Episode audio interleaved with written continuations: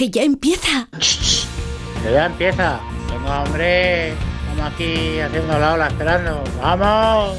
Ya empieza como el perro y el gato, patrocinado por Menforsan, los especialistas en cuidados, higiene y cosmética natural para las mascotas.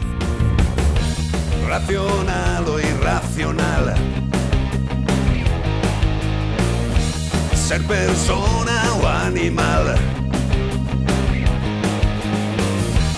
Usar traje o lucir tus plumas. Soltar trinos cantando a la luna. Seas bicho, ser humano. Todos quieren oír como el perro y el gato. ¡Ole, ole, ole! ¡Alegría para todo el día! Como el perro y el gato. Que la fuerza te acompañe. Como el perro y el gato. En acuario o en piscina. Seas serpa o seas gallina. Zarigüeyas o azafatas. Tengas piernas, tengas patas. Seas bicho, ser humano. Todos quieren oír como el perro y el gato. Muy buenas tardes a todos, queridos amigos y amigas. Aquí estamos en Onda Cero y en Melodía FM, en Como el Perro y el Gato. Hemos entrado más apretado que el pellejo de algo muy, muy pegado. Lleva la máquina el señor Zamorano, qué alegría, qué alboroto. La producción del programa va a cargo de Beatriz Ramos Jiménez, la alegría de vivir, que ha ido a buscar unos cascos para uno de nuestros más queridos compañeros veterinarios que ha venido ya a estar con nosotros. Iván Cortés ahora vendrá. Tenemos a don Santiago. ¿Cómo estás, don Santiago? Pues estoy muy bien, muy bien, Carlos. Encantado de estar en tu programa. Tenía muchísimas ganas de hace muchos años. qué guay. Casi desde que acabamos la carrera tenía ganas de estar aquí. O sea, Qué guay, fíjate tío. tú si hace. O Oye, sea, pues hace 34, tío. Pero bueno, tampoco, esas cosas no se dicen ya. Bueno, pero Tenemos seamos que ser sinceros, como que la, las mujeres. que la gente se alegre, tío, y diga, mírales, ellos también están adultos y tienen una cara muy bonita. Iván Cortés, ¿cómo estás, tío? Bien, como en brazo. Me alegra mucho. Sabéis que tenéis un número de WhatsApp que es el 608-354-383, 608-354-383, para todo aquello que os parezca oportuno. Empieza como el perro y el gato.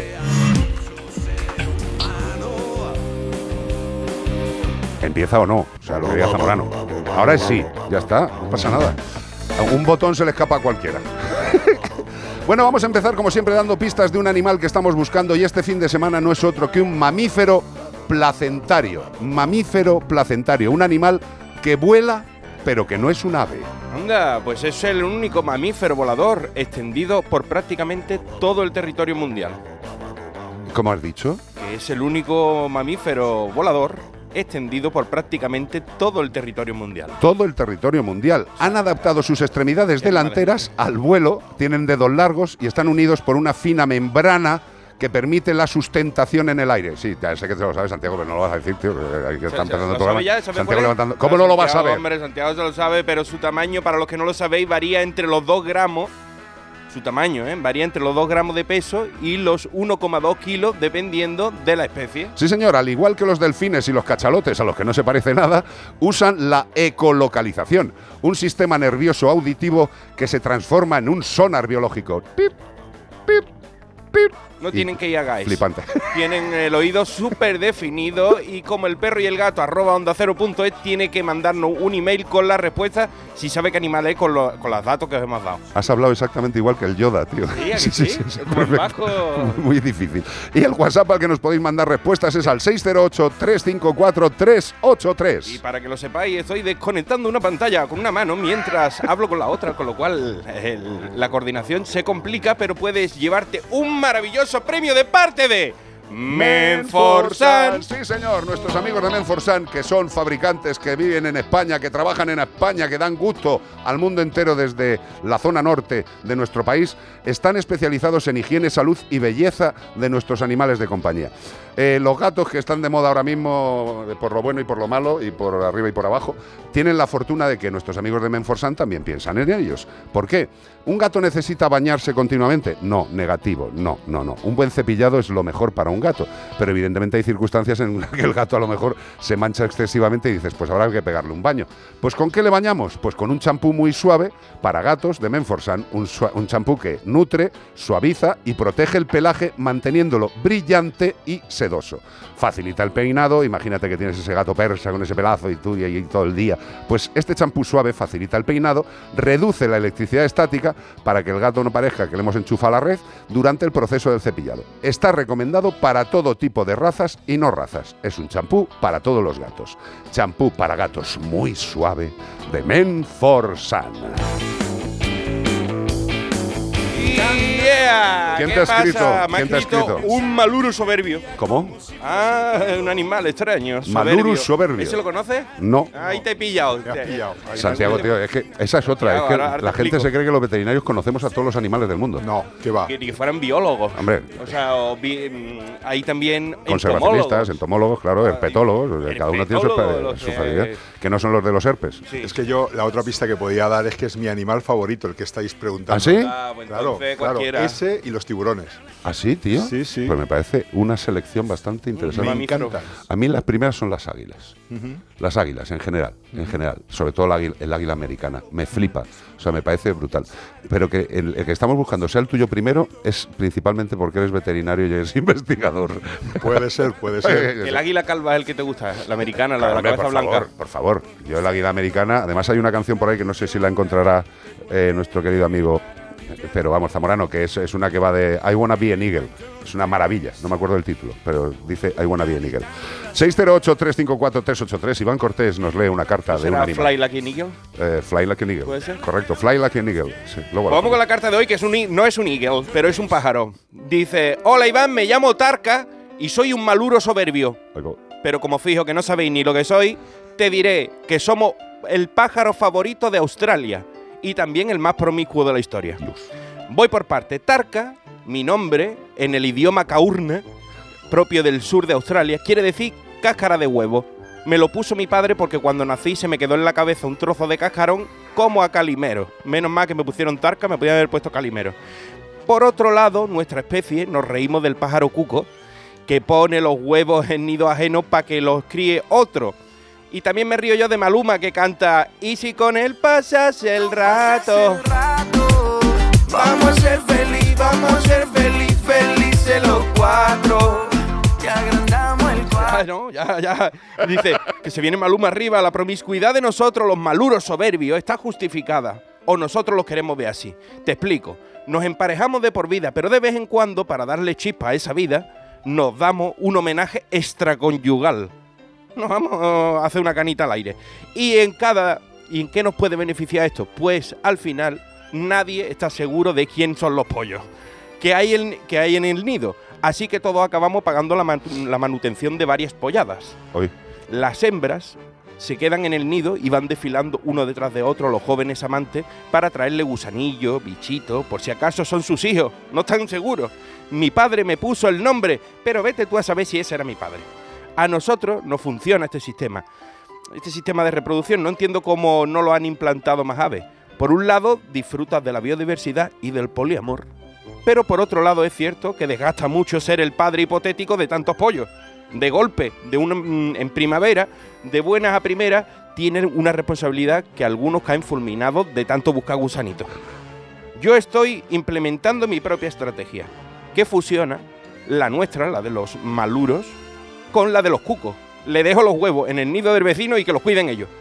Se despide de vosotros, Tarka, el maluro soberbio de Australia.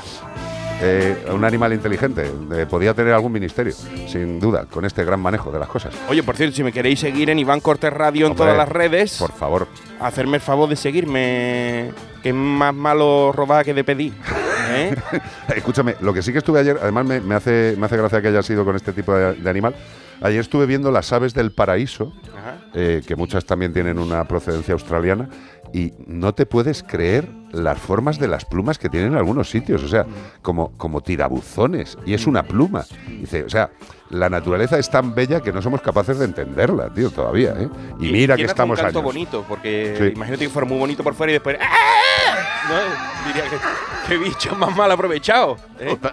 Dice, no lo han acabado bien. 608-354-383. Fly like an eagle.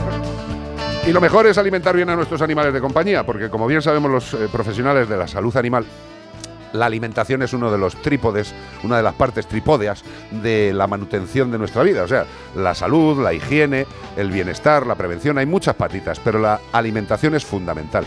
Y la alimentación que nos ofrecen nuestros amigos de Yosera, pues tienen la calificación de alimento super premium. Y hay gente que dice, no, yo le estoy dando a mi perro un alimento super premium. Y digo, sí, pero ¿quién te lo ha dicho? ¿El de la tienda?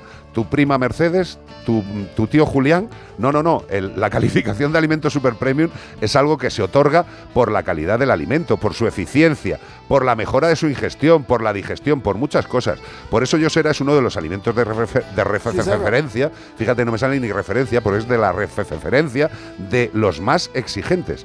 ¿Tú quieres lo mejor para tu perro, para tu gato? Prueba Yosera. Bueno, tú no, si quieres también, pero tu perro, tu gato. Vas a flipar de la capacidad de absorción, de ingestión y de digestión que tienen estos alimentos. Yo sé da. Se dice Noticias en Como el perro y el gato. Detenido un hombre acusado de golpear y desatender a su perro, que estaba desnutrido. ¿A que os suena todas las semanas la misma noticia? Pues no, es diferente. Siempre tienen algún matiz de maldad diferente. En este caso, agentes de la Policía Nacional han detenido en Gandía, Valencia, a un hombre de 47 años acusado de golpear a su perro y provocarle heridas sangrantes en el pecho, dos heridas. El animal además presentaba signos de desnutrición y deshidratación, encontrándose desatendido según ha informado la jefatura en un comunicado. Una vez allí, los agentes observaron que era un pitbull, asustado y temblando. O sea, nosotros decimos, qué miedo da este perro, qué malo Sí, sí, es El miedo que tenía el pobre animal. y el animal estaba temblando con dos heridas sangrantes en el pecho, que habrá que ver cómo se las ha hecho, a patada o vete tú a saber, y que presentaba signos de desnutrición y de deshidratación. No solo le pegaba, sino que no le daba ni de comer ni de beber. Por todo ello, los policías detuvieron al hombre como un presunto autor de un delito de maltrato animal y el arrestado, que contaba con numerosos antecedentes policiales. ¿Y estaba en la calle? Ay, qué, qué- qué- qué buena persona. Dios. Pues ha pasado ahora a disposición judicial un ratito, sea, después vuelve para su casa. El perro fue trasladado al veterinario para su reconocimiento y seguidamente lo han llevado al centro de acogida de animales de la zona. Fijaros qué cosa más bonita entre 100.000 asquerosas comillas. Eh, un individuo presuntamente racional decide tener un animal de raza pitbull, se lo lleva a su casa y no solo no le da de comer ni de beber, sino que le arrea cañazos, pues todo lo que le apetece. Lo que suele hacer una persona socializada, eh, cobarde y que verdaderamente es prescindible en una sociedad normal. Esta gente tiene que estar por lo menos durante un tiempo encarcelada. Lo que pasa es que en nuestro país somos verdaderamente suaves con determinados tipos de acciones y tenemos que irnos dando cuenta que un individuo, un execrable ser que puede hacer esto a un ser vivo no racional, lo puede hacer de forma inmediata, igual, incluso más desagradable en seres humanos. Es una vergüenza que nuestras fuerzas del orden no tengan la capacidad legislativa para poder actuar efectivamente contra estos seres. Y si esto no queda claro, pues seguiremos en la ponzoña de la desatención a los seres vivos no racionales y a la permisividad de los seres presuntamente racionales. Ya está bien. De verdad, esta gente es peligrosa, no por lo que hace solamente con los animales, que ya es bastante, sino para lo que presunta, potencial y futuramente pueden hacer con un ser vivo. ¿Les queda claro a los responsables? Lo dudo, porque ahora mismo estáis elaborando cosas absurdas para que os voten dentro de unos días. A ver si alguna vez os preocupáis de lo verdaderamente importante y dejáis de lucir vuestros palmitos para vendernos vuestras repugnantes mentiras. Y eso sí, una alegría. Vamos con la llamada del oyente patrocinada por IFEMA. ¿Tienes por ahí una llamada? Dale cañal. ¿Es un WhatsApp? Qué bonito, pues dale, dale. Hola, eh, soy Bea y os llamo desde Terradillos, Salamanca. Lo primero os quería dar las gracias por el programa y un saludo a todo el equipo. Gracias. Quería preguntaros, sé que tenéis cinco gatos y según he oído en otros programas utilizáis un dispensador para la comida, Correcto, para conseguir que adelgacen. Correcto. Eh, quería preguntaros cómo lo hacíais para que uno de los gatos no se coma lo de los demás, porque en nuestro caso tenemos dos gatas y una de ellas está, bueno, le sobra bastante, bastante peso. La otra está muy delgada, pero come muchísimo también. Y queremos ponerlo del dispensador y para intentar que bajen de peso. eh, porque la verdad es que estamos un poquito perdidos de cómo hacerlo. Es, complicado porque pasan mucho tiempo en casa y bueno, eh, comen todo lo que pillan y también van al jardín, también comen cosas ahí. Bueno, Es difícil, pero sí que nos gustaría hacerlo. Bueno, muchas gracias por todo y un saludo. Gracias a ti por confiar en nosotros. Yo lo que te diría es que para el animal más hinchado, para el que parece que se ha comido otro gato, que está así de buen año, eh, lo único totalmente efectivo sería ponerle un guarda de Prosegur. Pero quizá eso te salga caro, ¿sabes?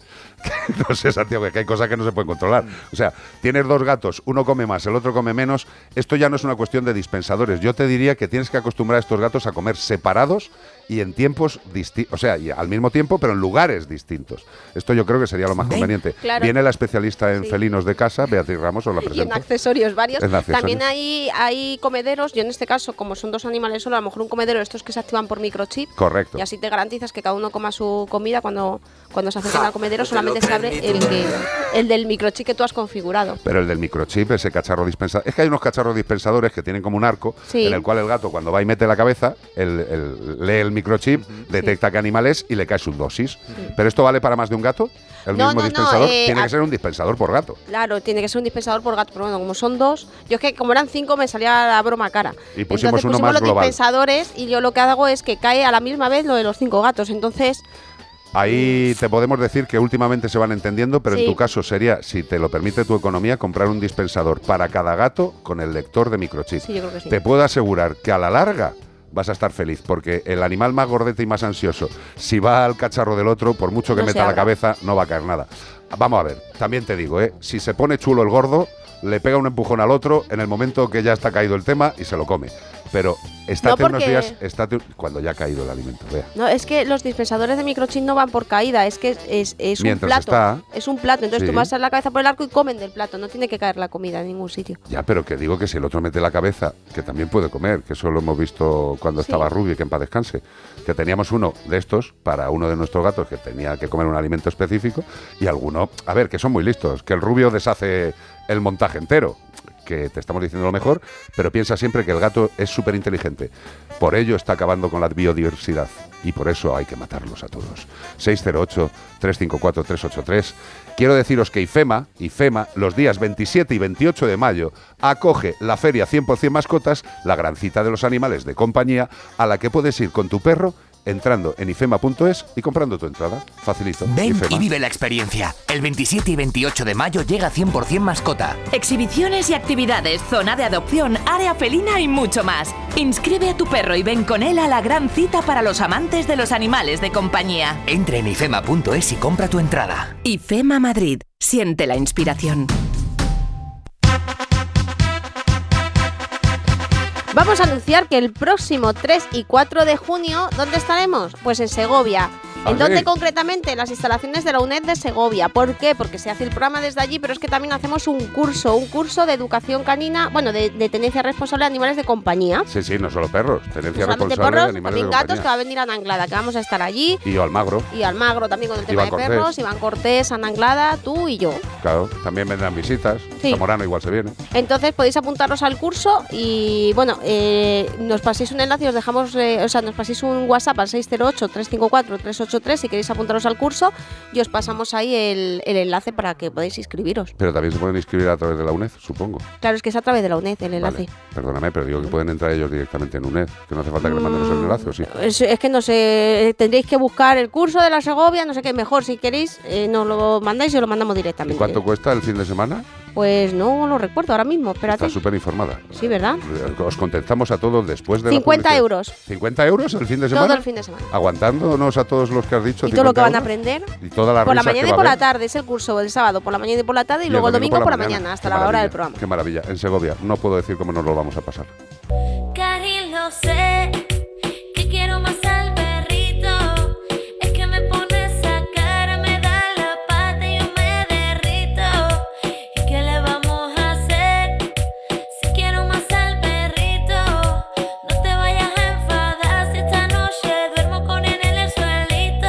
En Onda Cero y en Melodía FM, como el perro y el gato.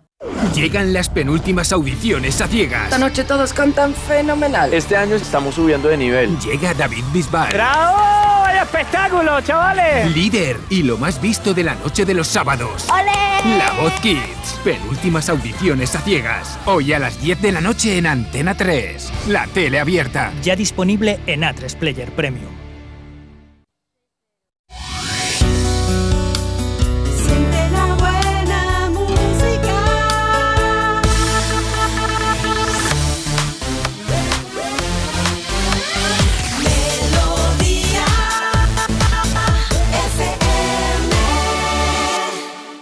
Melodía FM. Los éxitos que te gustan y que te hacen sentir bien.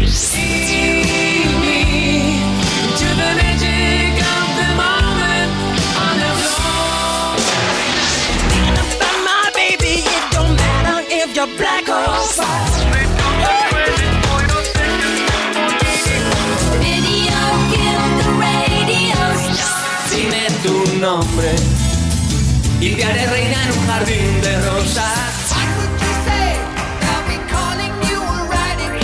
there.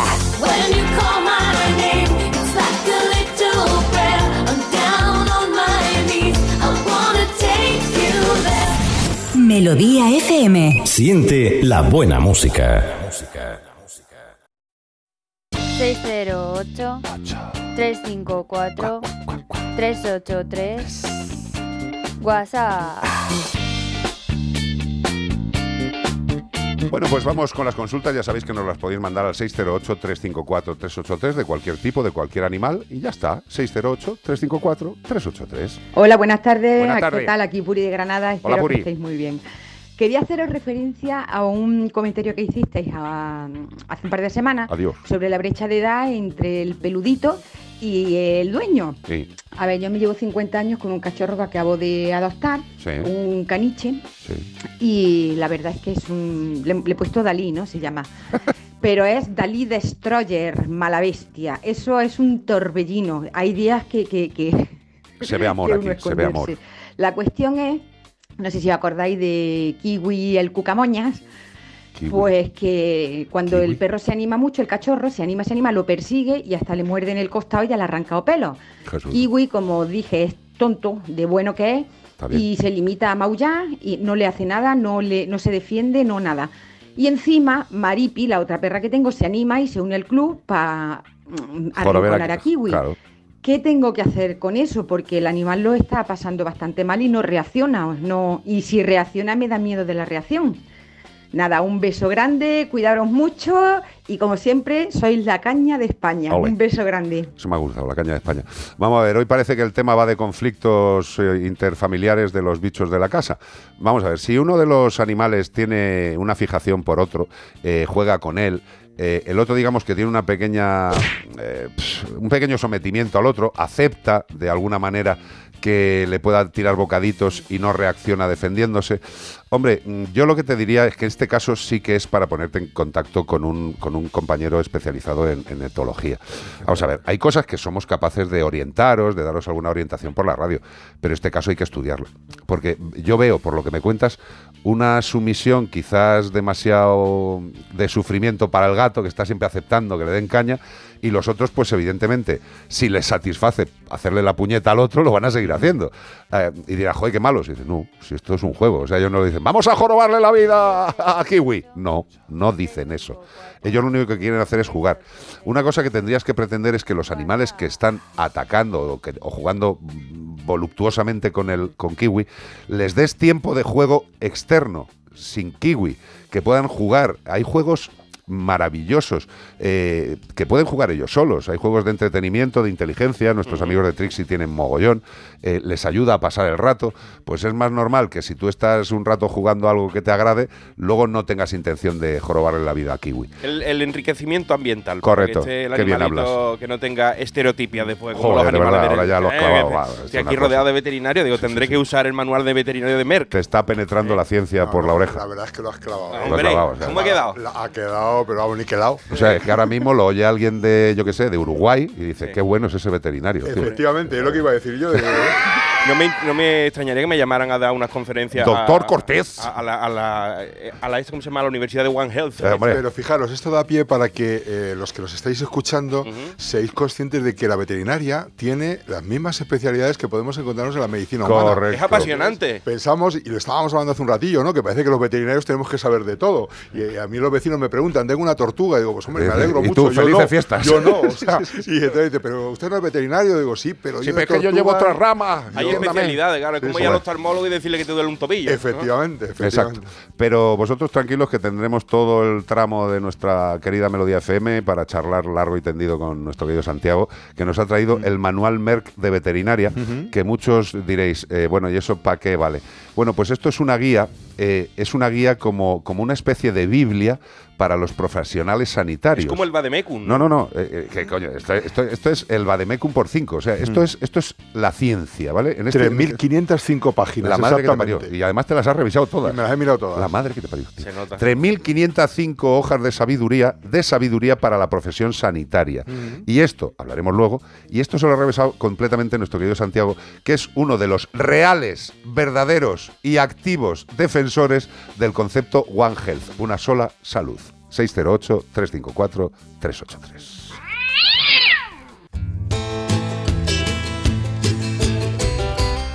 Y cuando sacas a tu perro al paseo diario, seguro que interactúa con otros perros, como hemos dicho. Olisquea los suelos, vais por zonas verdes. Pues ahí puede haber riesgo de parásitos, parásitos que pueden causar gravísimas enfermedades a los perros y también a las personas, como el gusano del corazón o gusanos intestinales. Por eso es tan importante la prevención parasitaria completa. Muchos veterinarios recomiendan aplicar la doble protección frente a internos y externos, parásitos todos ellos, en una pauta mensual o continua, en formato de comprimidos sabrosos y masticables. Pregúntales a tus profesionales o si quieres más información, entra en Fíjate qué fácil, no en Fíjate qué fácil, ¿eh? entra en desparasitatumascota.es, desparasitatumascota.es. CPG-radio. CPG-radio. Porque hablemos de las redes que tenemos para seguirnos. Tenemos como el perro y el gato, arroba onda cero punto es, donde nos podéis mandar email. Como el perro y el gato, Facebook. Estamos en YouTube como Mascotube. Madre Nos mía. podéis seguir también a través de la aplicación de Onda Cero y Melodía FM. Y muchas más vías que ya conocéis, porque os estamos hartos de repetiroslo. Bueno, y no nos hartaremos nunca. Y lo que sí que os quiero decir es que las personas necesitamos proteger nuestras pieles del sol. Hoy hace un día raro aquí. Hasta Está como nu- nubarroso, ¿Vale? ¿vale? que fui a la farmacia y me dijeron, tiene que ponerte una cremita para la piel de sunblock, Hombre, de claro. bloqueador sol- sol- de sol. Sí, pero no esto solo te afecta a ti, la radiación también afecta a perros y gatos. Aunque esté cubierto de pelo, tío. Exacto, porque aunque el pelo les ofrece cierta protección, algunas áreas pues son más vulnerables. ¿Por qué? Pues porque no tienen pelo. Zonas con poco pelo como las orejas, la barriguita, las axilas, la trufa, la nariz. Elegir un buen protector solar es importante para evitar quemaduras y el daño posterior de la piel. Por eso, el Liobet de Stanges nos ofrece una protección alta frente a los efectos nocivos del sol. Es el único protector solar que incluye el extracto patentado de origen natural Fern Block, toma ya, que tiene una potente acción fotoprotectora, antioxidante y reparadora. La innovadora textura de gel es de rápida absorción, resistente al agua, bloquea el daño solar y deja la piel hidratada y protegida. ¿Qué más puede querer tu perruno? Lo puedes encontrar en crema y en spray. Con la aplicación de Liobet, perros y gatos podrán disfrutar del día a día con total tranquilidad y máxima fotoprotección. Por una vida saludable al sol, Por cierto, me ha recordado Alvarito que nos faltaba una red por comentar que es Twitch, donde nos podéis seguir como Masco Stream. Masco Streamers. Masco Streamers. Qué maravilla, tío. Eso somos nosotros y el Masco Stream, el canal. ¿no? Correcto. ¿Y quiénes son estos? Esto Los Fligu. ¿Fliguma? Fliguma. Sí, ¿Y sabes cómo se titula la canción? no sé. Empieza por Jeep, Gypsy King. le quitas el Kings y ya está. ¿Es Gypsies? Es Gypsy, sí Ah, señor. Gitanillos. ¿Te gusta esta sintonía, esta Sí, musiquita? sí, está muy bien, muy bien. Pues con este temazo hacemos la dicotomía, los que queráis seguir con el fútbol, Onda Cero, con nuestro querido Edu y todo su equipazo, y los que queráis más temas de naturaleza, animalitos, de compañía y buen rollete, Melodía FM. Dejo- Exacto. NDB Payo. Ahí el Yeezy. Los Yeezy. En Onda Cero y en Melodía FM, como el perro y el gato. Carlos Rodríguez.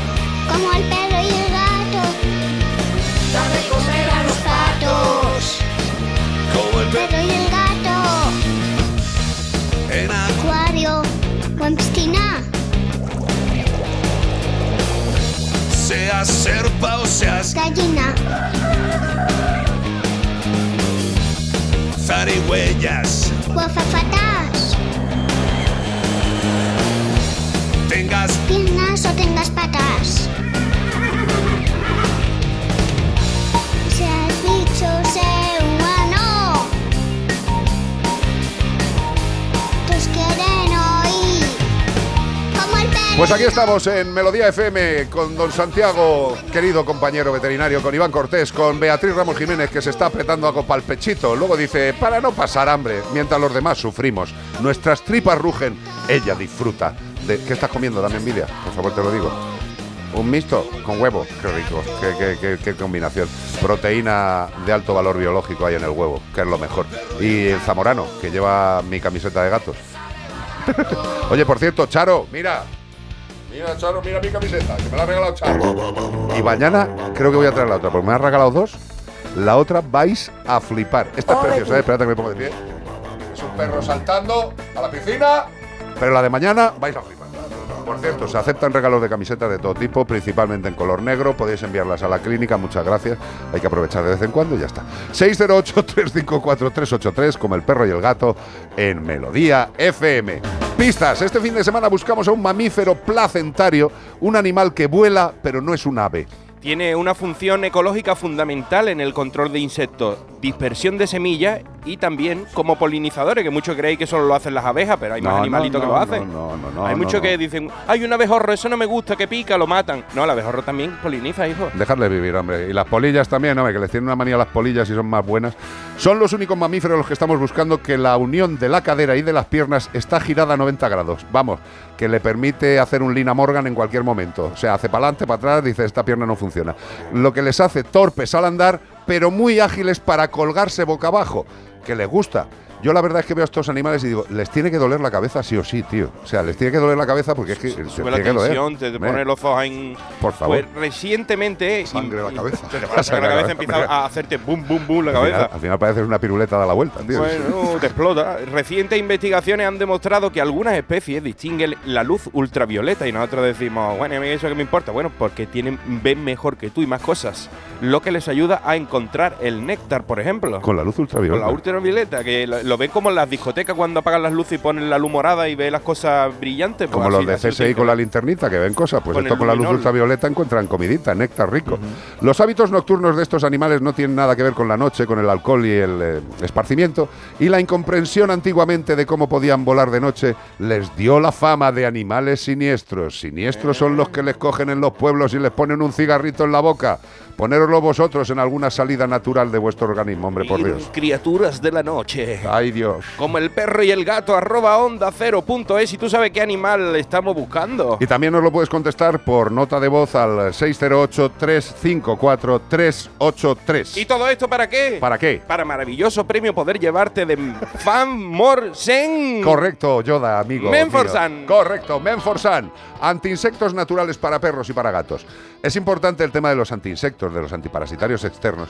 Y lo que hay que tener muy en cuenta es que cuando hacemos una acción antiparasitaria, y esto Santiago lo tiene muy claro, las acciones antiparasitarias que hacemos con nuestros animales de compañía, tenemos que pensar que nuestros animales de compañía les hemos cuidado, pero que esos productos luego también van al medio ambiente. Efectivamente, efectivamente. Porque muchas veces la gente dice, vale, la mitraz, el no sé qué, no sé cuánto, los collares, y luego va al medio ambiente.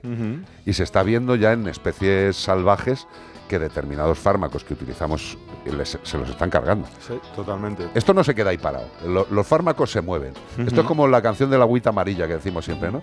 Pasa por debajo de tu casa, tal, no sé qué. ¿Qué, qué- qué prudencia tenemos que tener con los antiparasitarios? Consultar con el profesional.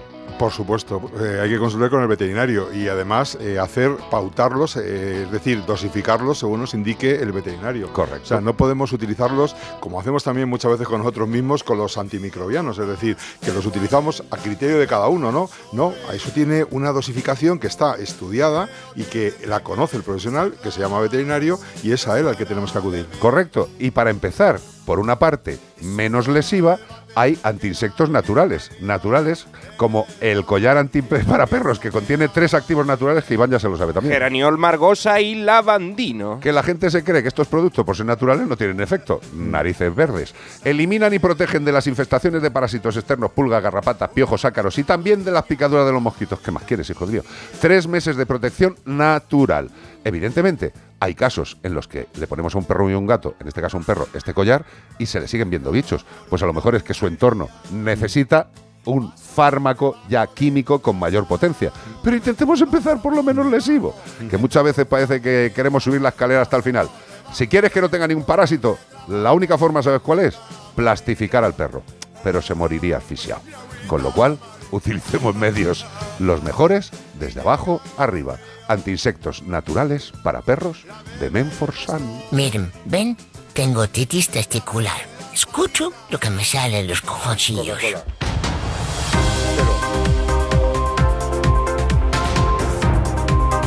Noticias en Como el perro y el gato.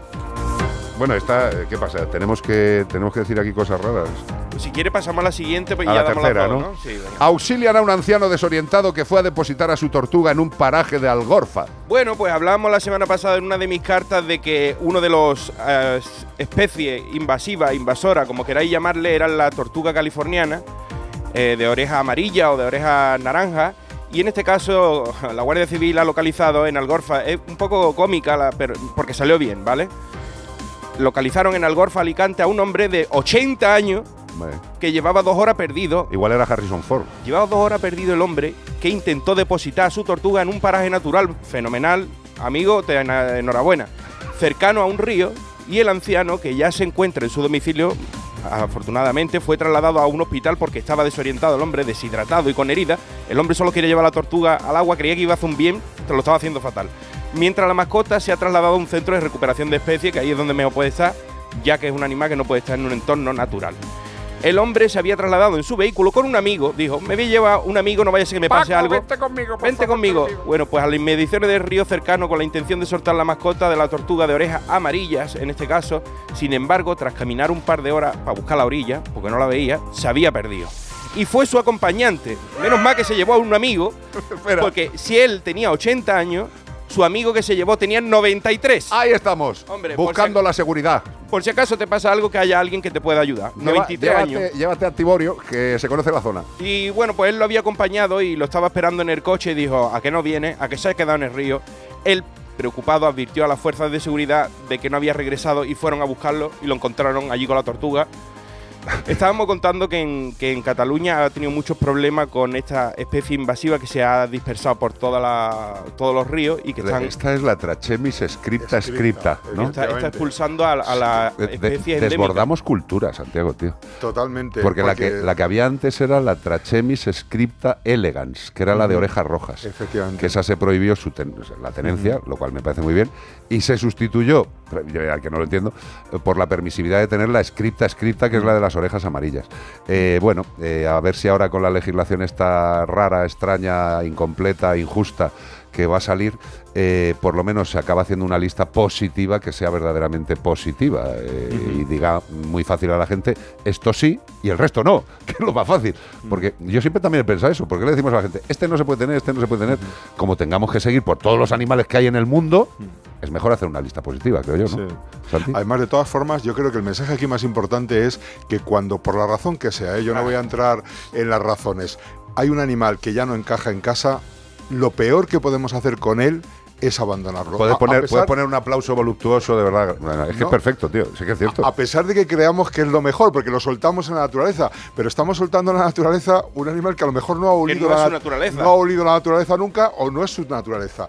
Y entonces, ¿qué estamos haciendo? En muchos casos son especies, son las especies invasoras estas que son más fuertes que las autóctonas. Correcto. Con lo cual acaban con las autóctonas y encima además, pues como digo, no le estamos haciendo ningún favor. Y Para eso hecho están los centros de recuperación. Exacto. traen que, que ojalá no existieran también, ¿eh? enfermedades y parásitos que la- No. la- las propias de aquí no están acostumbrados y Claro, no, no, y que transmiten zoonosis. Yo tengo una, eh, hemos hecho una tesis doctoral sobre precisamente las tortugas estas y tienen salmonela. Salmonela, sí. Y en Estados Unidos, eh, herpes virus, o sea, Joder. se estudiaron los herpes virus en humana y muchos de ellos tenían el origen eh, precisamente en las tortugas, los galápagos. O sea, no abandonemos los animales. Si no nos encaja por la razón que sea, pues vayamos a un centro de recuperación, vayamos a la Exacto. clínica veterinaria y pidamos asesoramiento. Tengamos el suficiente valor y la entereza Mm, de reconocer el error y facilitarle la vida al animal. O sea, un abandono es la cobardía más Total, sí. asquerosa del Hombre, mundo, las tío. tortugas el- tienen el- la problemática de que duran tanto, de que muchas veces este hombre con 80 años a lo mejor se la compró cuando era un chaval y todavía la tortuga eh, lo va a enterrar él. Y Bueno, entonces él ha igual era querido- del de 93, tío. Claro, y él- y él ha querido porque la como media son como bien. 75 años. Ya ves, una una, una trachemis bien cuidada pasa de los 70 Era con las... Vamos, Por eso, antes de adquirir una mascota, por favor, o sea, un animal de compañía para nuestra familia, por favor, informémonos bien, que igual que perdemos el tiempo o, o invertimos el tiempo en, en ver qué móvil nos interesa más cuando vamos Espera, a eh, no lo digo con acritud, que al final vamos a parecer Juan del Val y Nuria Roca en, Sí. en la versión pobre. Eh, ¿con, qué, con qué te estuviste, ¿Con qué te estuviste el otro día? Que te dije algo y te metiste ahí a... a- a- Unas crocs para, o sea, Unas un, un crocs. calzado para la clínica. Estuve mirando crocs y otras. Estuvo mirando más las crocs que si la fueran a operar del hígado. Coño, porque es que, eh, perdón con la palabra, es, es que es que me duelen mucho los pies y quiero un calzado, pues que y además pregunté por cierto en Instagram si sois ATVs, ATV al rescate que también tienen un podcast de ATVs Sí. y pregunté ahí y lo mandaron a la comunidad y me dieron muchas muchas opciones. ¿Ves? Pero lo que quiero decir es que perdemos Sí. mucho, invertimos, no perdemos, invertimos Sí. muchas veces tiempo en cosas que nos pueden parecer banales, como elegir un calzado para la clínica, que no es banal, No es banal. pero que no tiene la misma importancia de voy a, voy a meter en mi casa un ser vivo, carajo. Y por cierto que también aparte de todo lo que habéis comentado estamos eh, contribuyendo a un maltrato animal a ese animal, Totalmente. porque es que es- eh, el animal no está preparado, estos animales no están preparados para vivir en la calle, por mucho que nosotros pensemos que sí, los dejamos en la calle, en muchos casos hemos contado iguanas que han sido soltadas en invierno en, en- en el País Vasco Lo más normal. y la han encontrado moribunda porque estaba muerta de frío, claro. Además, eh, no se lo merecen. Mm. No se lo merecen. Claro. son seres vivos, no se lo merecen, o sea, sufren. Entonces, igual Exacto. que. eh, es que eso es muy importante, es que pensamos que, que no sufren. Y si ha estado con nosotros una serie de años y nos tío. ha dado una vida placentera a nosotros que hemos tenido a esa mascota, no podemos pagarla Es un después. cobarde para hacer eso. Efectivamente. Y el que hace eso, lo dijiste tú antes, Carlos, hace lo mismo con las personas. Hombre, Bueno, pues hombre, escúchame. Eh, pero indu- indudablemente, si a mí lo que mejoraba, Santiago, y nos conocemos joder, desde hace un, un rato, a mí lo que mejoraba durante todos los años que llevo es que parece que no somos lo suficientemente inteligentes como para unar fuerzas, no digo nosotros los profesionales, digo toda la gente que tiene esa empatía hacia el animal y verdaderamente defenderles. Porque lo que sí que creo que vamos aprendiendo es que a nivel de las instituciones políticas es muy difícil obtener algo. Y al final resulta que esto va a ser como la Francia revolucionaria, que si o lo hace el pueblo o no se cambian las cosas. Y en el tema de los animales, Pero fíjate, en humana, braguitas. en humana cuando llevas a un niño con un moratón, enseguida el médico de oficio tiene que intervenir y levantar un, una Tiene la Eh, obligación. la obligación. Pues lo mismo debería hacer el veter- debería potestar, al- o sea, potestarse al veterinario para que cuando una mascota llega con un tipo de lesión que sea sospechosa De de, que a lo mejor, pues entonces levante el acta para que intervengan las autoridades y visiten oficio. la casa de ese dueño de la mascota. Iván, te Mira, voy a decir, te- espera, te voy a decir una cosa. eh, cuando no pueda venir yo, viene Santiago. Vale. Porque estamos diciendo lo mismo. Estamos diciendo lo mismo. Estoy encantado. O sea, no, no, de verdad. Es que, No, es que yo me lo creo, es que es así. Pero ¿cómo no nos lo vamos a creer si hemos estudiado una profesión Ya. que Mira, se basa en lo que estamos diciendo? O sea, tampoco estamos especulando. Estamos basándonos en nuestra profesión. por hacer un poco de abogado del diablo, yo en la semana pasada contaba también en la carta que el problema estaba en que estas especies son invasivas, invasoras, como se les quiera llamar, entonces con lo cual no se le puede dar un cuidado aquí. Entonces yo decía, ¿qué van a hacer después con ellas? No, no lo sabemos, yo por lo menos no lo sé, no nos lo cuentan y dice Rosa Isla, bueno, cuidado con los centros de recuperación de la trachemi y las trachemis, porque al ser especies invasoras se sacrifican, como es lógico, por CRFS, son para la fauna autóctona. Entonces, estos animalitos que no tienen la culpa, que los han traído, los han después los han abandonado, encima terminan siendo sacrificados. Y yo decía, ¿por qué no los devuelven a su hábitat? Eh, Porque ya no eh, se no, puede. no, pero vamos Ya a ver. Es que la reincorporación, tú imagínate eh, esa, esa tortuguita. eh, que no sabemos muchas veces de dónde viene, que esa es otra, pero bueno. Ha llegado a una casa, tiene una potencial patología, que la puede tener. A lo mejor a esa familia no le ha hecho nada, porque no le tocaba que hubiera un contagio, pero sueltan a ese animal porque no lo quieren tener y lo sueltan en un river. Bueno, pues aparte de que es una luchadora feroz por vivir como todo ser vivo, también puede contagiar a todo el resto. Y estamos propagando una zoonosis, tío. O sea, que es que eh, muchas veces decimos, joder, es que las leyes son muy exageradas, porque yo no voy a poder tener una tortuguita. Coño, porque a lo mejor es que no hay Porque que es un tenerla, problema tío. de salud pública. Ya Ya, está. allí vi un, Ya está. Gracias. un típico Salud programa pública. de eh, aeropuertos, eh, aduanas. Y ¿Puedes, había repet- puedes repetirlo con un poco? aeropuertos, aduanas. Y había un señor asiático que traía una tortuga y lo que había hecho es ponerle dos panes de, de, de hamburguesa ¿Qué me dices? en medio, ¿sabes? Y cuando pasó por ahí vieron que no era una como era hamburguesa. una hamburguesa, claro, El estaba el tipo caparazón. Dijo, aquí se va, aquí esto no se ve, si abren ven una, una hamburguesa y dentro de la radiografía esa que hacen con los rayos X vieron el esqueleto de la tortuga y se la ¿Sabes- quitaron. ¿Sabes qué ha dicho Zamorano? ¿Qué ha dicho? La Tortuburger. Sí, una, Sí, una nueva marca, qué lástima. Una Eh, Mactuga. eh, bueno, pues esto sigue siendo una Mactuga. Estamos muy mal. Vale, pues eso. Que ojalá llegue pronto el listado positivo. Sí.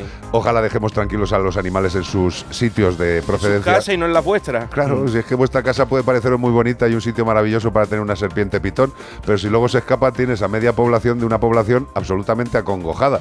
Y le- ya le puedes explicar a la gente que una serpiente pitón no tiene veneno, pero si le da un abrazo a tu hijo de dos años igual te cagas en el muerto de quien soltó a la serpiente. Tengamos un poquito de conciencia, aunque sea difícil, en un país tan libertino como es este, que nos dejan hacer de todo. Qué rico. Tira, anda. Guau, guau, guau. Esto ya son palabras mayores, ¿eh? Ah, que le he dicho tiranda, eh, pero le he dicho en plan bien, no, no seáis así, tío. Y además viniendo Eric Clapton, mano lenta. Esto es Gloria Bendita. Change the world, ojalá. Change the world. If I can reach the stars, one down for you, shine it on my heart, so you could see the truth. Then this love I have inside is everything it seems. But for now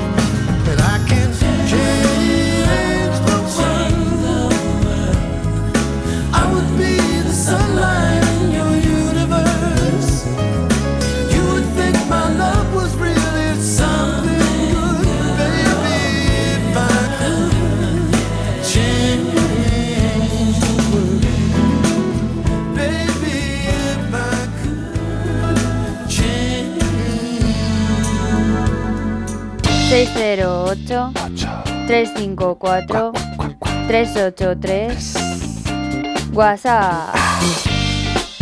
Hola, buenas tardes. Hola. Soy Raquel de Valencia. Hola, Raquel. Eh, os he llamado otras veces por el- un problema que tengo con mi perra pastora alemana que está tetrapléjica.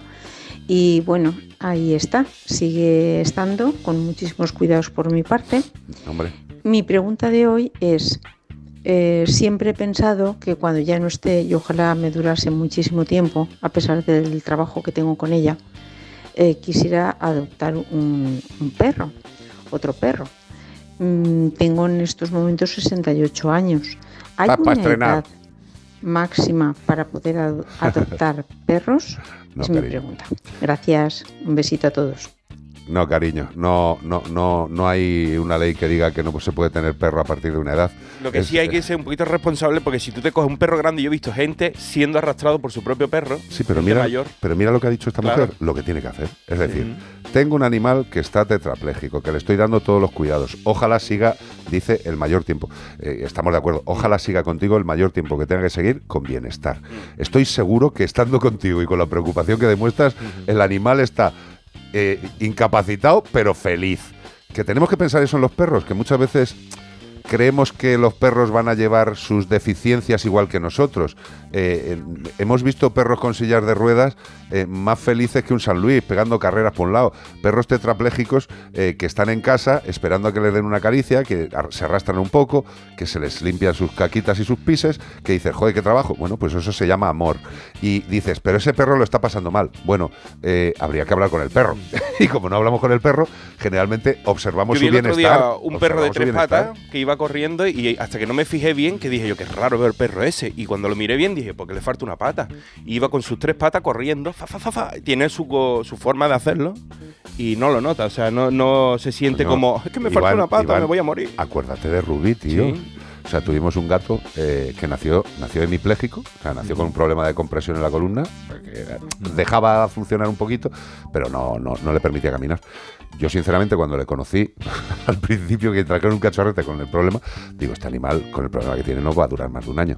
Bueno, pues se lo quedó Bea y ha durado casi ocho. Con su pañal, viviendo. de- bueno, era casi nueve. Era el jefe de la casa. Es que, es que, eh, ve- vemos siempre la incapacidad de los animales como algo terrible. No, ellos afortunadamente lo llevan estupendamente mejor que nosotros. Con lo cual, dale mucho cariño. Eh, y no hay una edad límite. Estás para estrenar, hija mía. Tienes una edad eh, que, salvo que tengas algún problema de salud grave, eh, yo, yo lo que sí te diría, pero no por tu edad, no, te lo, no, no creas que va por tu edad, pero yo sí que me iría a un animal adulto. ¿eh? Yo adoptaría un animal adulto en tu caso. Y desde luego no lo adoptaría hasta que el animalito que está en casa se fuera. Porque bastantes requerimientos tiene como para que metas tú más carga en casa. Y me dirás, "Ma, yo me da igual, podría con los dos. Y digo, ya lo sé. Pero el que está malito, yo creo que a día de hoy merece todo tu cariño. Y no lo sé, ¿tú cómo lo ves? Totalmente de acuerdo, totalmente de acuerdo. Y yo, primo, en primer lugar, la edad yo creo que es la mejor terapia para cuando nos vamos haciendo mayores. Hombre. Yo he visto señoras de ochenta y tantos años con las piernas hinchadas y solo por el mero hecho de que tenían que bajar todos los días al perro, eso les estaba obligando a salir a la calle. Porque de otra manera probablemente no saldrían a la calle, no harían ese esfuerzo. La compañía que nos hacen, pero si es que es difícil entender lo que yo estoy escuchando hoy aquí de maltrato a animales cuando resulta que ellos nos dan todo el amor. Ese animal que ya está muy mayor, eh, coincido con Carlos, hay que darle el último, los últimos eh, cariños, los últimos amores para que se sienta protagonista, porque él lo, mm, ha dado todo por nosotros.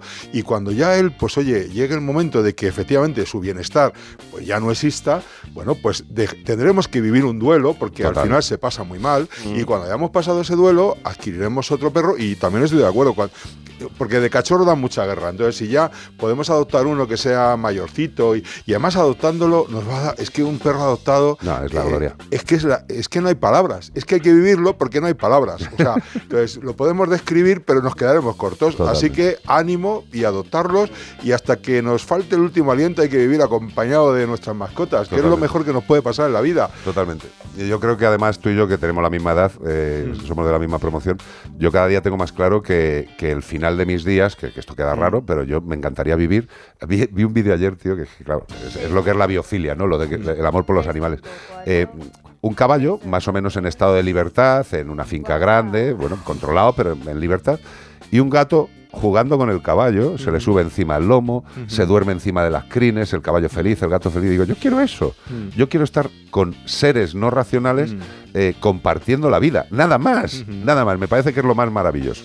Pero bueno, hay otros que lo más maravilloso les parece putearles, cortarle las patas y colgarles de un pino.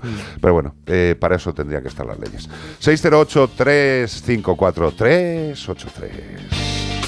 08 354 383 WhatsApp Caracol, col, col, sacar bueno, sol Un beso de ganera, adiós, te quiero, adiós Para pasar un buen rato como el perro y el gato.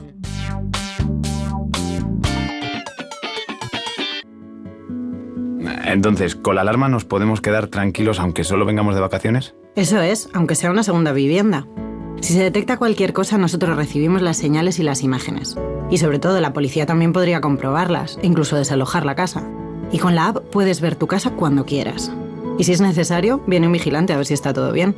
Protege tu hogar frente a robos y ocupaciones con la alarma de Securitas Direct.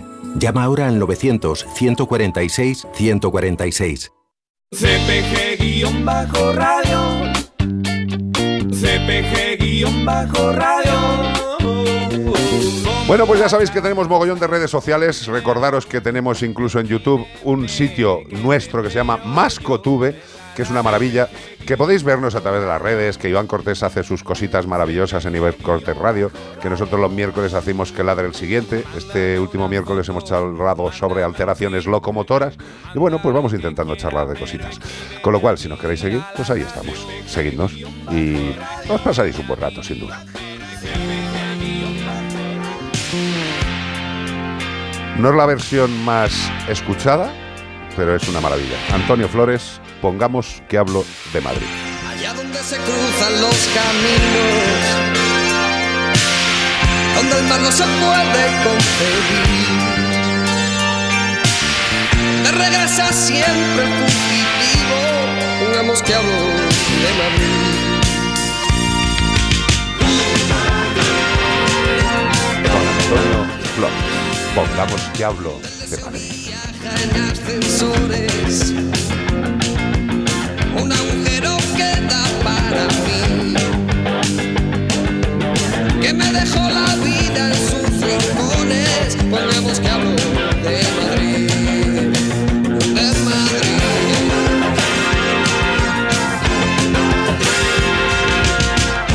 Niñas ya no quieren ser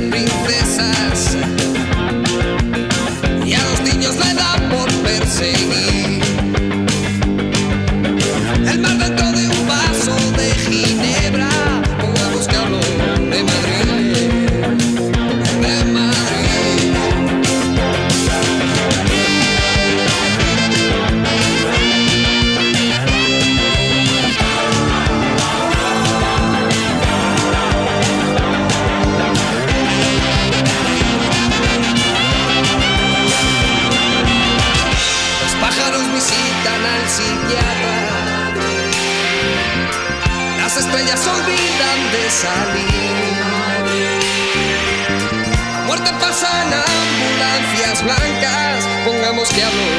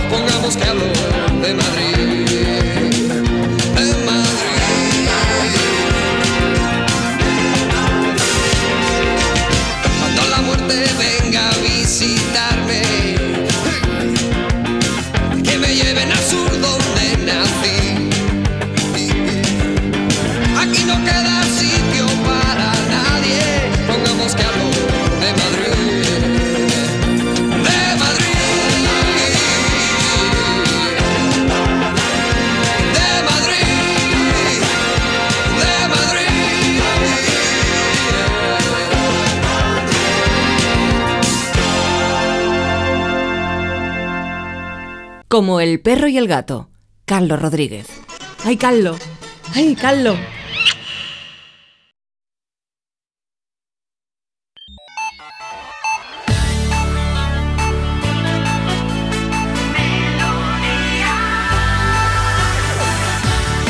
Melodía FM. Melodía. Melodía FM. Son las 4.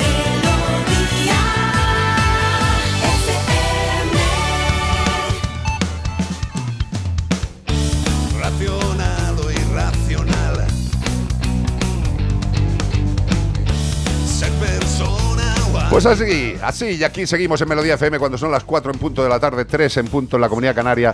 Y si le parece a Iván Cortés, a Zamorano, a Beatriz Ramos y a Don Santiago, que está aquí con nosotros, que es una maravilla, que, que gusto. Eh, vamos a dar más pistas del bicho que estamos buscando. Además, Santiago va a poder decir dos o tres, cuando le dé la gana, ya verás tú. Mira, dices tú una, yo otra y Santiago Eh, Está una. que se sale porque cada. Hombre, que le hemos dado en el animal favorito Claro, es que, que yo tiene. digo tío. esto, esto, lo- digo, qué gente más buena que, que saben que me gusta. En cada pausa nos da un detalle más. O sea, nosotros No, no, no, no, nos va a quedar que duda. ahora las pistas van a ser, leo yo, lees Eh. tú y dice Luna. Vale. Vamos a ir así. Pues. Este fin de semana buscamos a un mamífero placentario, un animal que vuela, pero que no es un ave. Se trata del único mamífero volador extendido por prácticamente todo el territorio mundial. Se alimenta de mosquitos. Exactamente, aproximadamente unos 1200 por murciélago y noche. ¡Ah! Muy bien, no hemos dicho el animal. Han, han adaptado sus extremidades delanteras al vuelo, con dedos largos y unidos por una fina membrana que permite la sustentación en el aire. No hemos dicho el animal, seguimos. Su tamaño varía entre los 2 gramos de peso y los 1,2 kilos. Hay algunos que son más grandes. Batman, eh, por ejemplo, pesaba más de 1,2 kilos, según qué actor lo hizo en aquel... Y de especie, según la especie. Correcto. El anticoagulante que llevan en la saliva se llama Draculina. Toma, y como los esto es caramelos. cierto, no va de coña, ¿eh? No va de coña. Al igual que los delfines y los cachalotes usan la, la ecolocalización. Su sistema nervioso auditivo es un sonar biológico. ¡Qué maravilla! que rebotan las paredes y si tú quieres rebotar la respuesta Rebota, en- rebota y en, tu, culo, explota. Si eso se ha dicho toda la vida. pues como el perro y el gato arroba onda cero punto es Sí, sabes qué animal estamos Sí, buscando. ahí donde nos puede escribir ¿Tú, tú tienes claro el animal que estamos buscando. ¿Algún detalle más clarísimo. sin decir el nombre? Sí, forman colonias de entre 20 y 30 millones de individuos. ¿Cómo sin decir dice? el nombre. 20 y 30. 30 millones de individuos. O sea, una colonia. Una colonia de estos animales que no sabemos todavía cuáles son. Vamos a ver, Eh. esta colonia es como la de Bustamante, o sea, es abundante, abundante. Eso es una Sí, sí, pedazo sí. de ciudad y no lo que donde vivimos nosotros. Había 20, mi- 20 millones de bichos de estos boca boca abajo. Si fueran chorizo de cantimpalo sería un lujo. Dime, dime. el WhatsApp No, no, sí. 608 354 383 ¿Y todo ello para qué? pues para llevarse un maravilloso premio de parte de ¡De Batman! Batman De Menforsan. ¿Perfumes para perros? ¿Productos calmantes para perros? ¿Higiene y cuidado para aves? ¿Alimentos complementarios para reptiles? ¿Productos incluso para los propietarios de los animales? ¿Esos collares de citronela para que os pongáis en la muñeca y en el pie para que no os agredan los bichos picadores, hematófagos? Generalmente todas hembras, que lo sepáis, ¿eh? No es un tema de sexos, que no se enfade Irene Montero. Las que pican son las mosquitas hembras. Es una realidad biológica. Ahí está. Son las que chupan la sangre. Pues para evitarlo, también existen productos para dueños de mascota con citronela. Prepararos, porque en algún momento llegarán de gordo los mosquitos. Nos han mosqueado un poco con el calor previo. Ahora fresquito. Ya veréis cuando caiga el Lorenzo bien caído. Nos vamos a poner pulseras de citronela hasta en el pescuezo. Men for Sun. No es por nada, pero en el mundo animal, además del dimorfismo sexual que hace que las hembras sean normalmente más grandes, también todo lo hacen las hembras, porque las leonas son las que cazan, Sí. las mosquitas son las que pican, Sí. las mantis religiosas le Son comen las que la se cabeza. comen la cabeza al marido. O sea, mm, en el ámbito natural, no sé en el nuestro, ¿vale? No vamos a pisarnos, a pillarnos los dedos. Yo no en, puedo en decir el mundo nada animal, porque, porque Bea me está mirando de reojo. por eso te digo, en el yo, mundo yo animal. vengo de una zona que es Cantabria, que es el norte matriarcal, tampoco puedo decir Ah, nada. pues eso. hombre, digo, exactamente. el mundo animal es un matriarcado universal. Totalmente. Aunque no lo queramos ver, pensamos. Normalmente el macho siempre es más, Es más, eh, más churriquillo. Desagradable. O a lo mejor más bonito. Sí, No. suele ser más bonito, más colorido. Para Hombre, llamar la porque, atención. porque es que si no nos ligas. porque si no, no come nada. O sea, que es Pero muy triste lado- que a los machos nos haya tenido que hacer la naturaleza, generalmente en las aves y en otro tipo de animales. Nosotros somos generalmente todos feos, menos tres, Sí. que son los que hacen cine. ¿Tú, tú has visto la- las ranas normalmente procreando, reproduciéndose y, la lleva en el hombro como si fuera un chiquillo? Sí, señor, ¿Eh? Sí. El macho viene encima como si fuera una, una cosa indiferente, que si la coge ella y la tira, lo- se lo quita encima. O sea, los machos, la verdad. Estamos aquí pues porque tiene que haber de todo. 608-354-383. Hallan a uno de los cuatro linces. van de machote y luego lo van a empanar. Tienes razón. Hallan a uno de los cuatro linces liberados en Lorca en el interior del patio de un colegio de la localidad. Se cree que el lince quería hacerla eso. Se ve que se estaba comiendo un bollicao que había sobrado del, recreo anterior y uno de los cuatro linces que se liberaron a primeros de mayo para su reproducción en Lorca, cerca del pantano de Puentes, ha sido localizado en el interior del patio de un colegio infantil. Menos mal que no estaban los chiquillos allí, porque si no se lía una que no vea. En el colegio Alfonso X, donde se encontraba deambulando el animal, pues se había metido, ahora no sabía salirse. La Consejería de Medio Ambiente, se- que en su cuenta de Twitter confirmó que Tico, así se llama, Ah, tico, tico. como los, como los chicles antiguos. Tico, tico. Los tico, tico. El lince corre otra vez por las montañas y los montes tras haber sido avistado en un barrio de la ciudad de Lorca después de haberse comido los bocadillos que sobraron. Exacto. Se fue para una barriada y de ahí, en el caso de ver un lince, lo que os decimos es que u otro animal protegido, te encuentra a lo mejor un buitre leonado en tu casa. Pues se recomienda acordonar la zona, no acercarse para no molestarlo y no intentar atraparlo porque te puede comer la cara y después también se puede huir y entonces la has liado. Hay, mm, para poder capturarlo, cuando se persone el servicio correspondiente, tú llamas al 112 y que vengan ellos, que ellos saben lo que tienen que hacer. Algunos, otros sí. dirán, Dios mío, ¿y qué hago? ¿Sabes? Exacto. Se, se quedarán locos y dirán, trae un saco, trae un palo. Lo que está claro es que no nos tiene que dar bajo ningún concepto el ataque de Iron Man. Sí. Es decir, si un animal salvaje aparece en tus inmediaciones, no te hagas el valiente. Yo esto de que te aparezca un lince en mitad del colegio puede dar cierta cosa, pero tampoco es para tanto.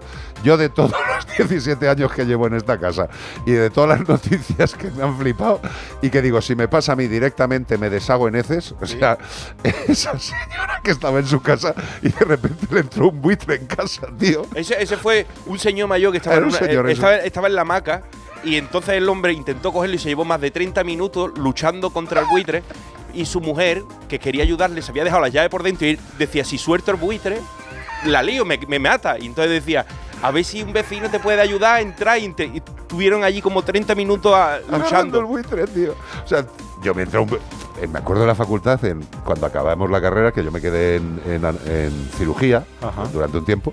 Y me acuerdo que un día estábamos allí tranquilamente y se forma un revuelo. Salimos a la sala de espera de la facultad, de la zona de cirugía, y traían un buitre, un buitre leonado, y en una caja de una lavadora. Y claro, venían unos eh, ganaderos y tal, a uno de ellos lo habían llevado al hospital porque intentó agarrar al buitre y el buitre le clavó las zarpas, las garras en la mano y hasta que le soltó la mano tardó un rato. Eh, Y eh, es que el hombre era muy mayor, ¿sabes? Se quedó mucho rato quieto y como ya pedía tierra al hombre, ya olía un poquito en el buitre estaba dando vuelta por encima como diciendo, yo me lo como ya, ¿sabes? Yo no voy a esperar a que este se muera porque a lo mejor tarda mucho.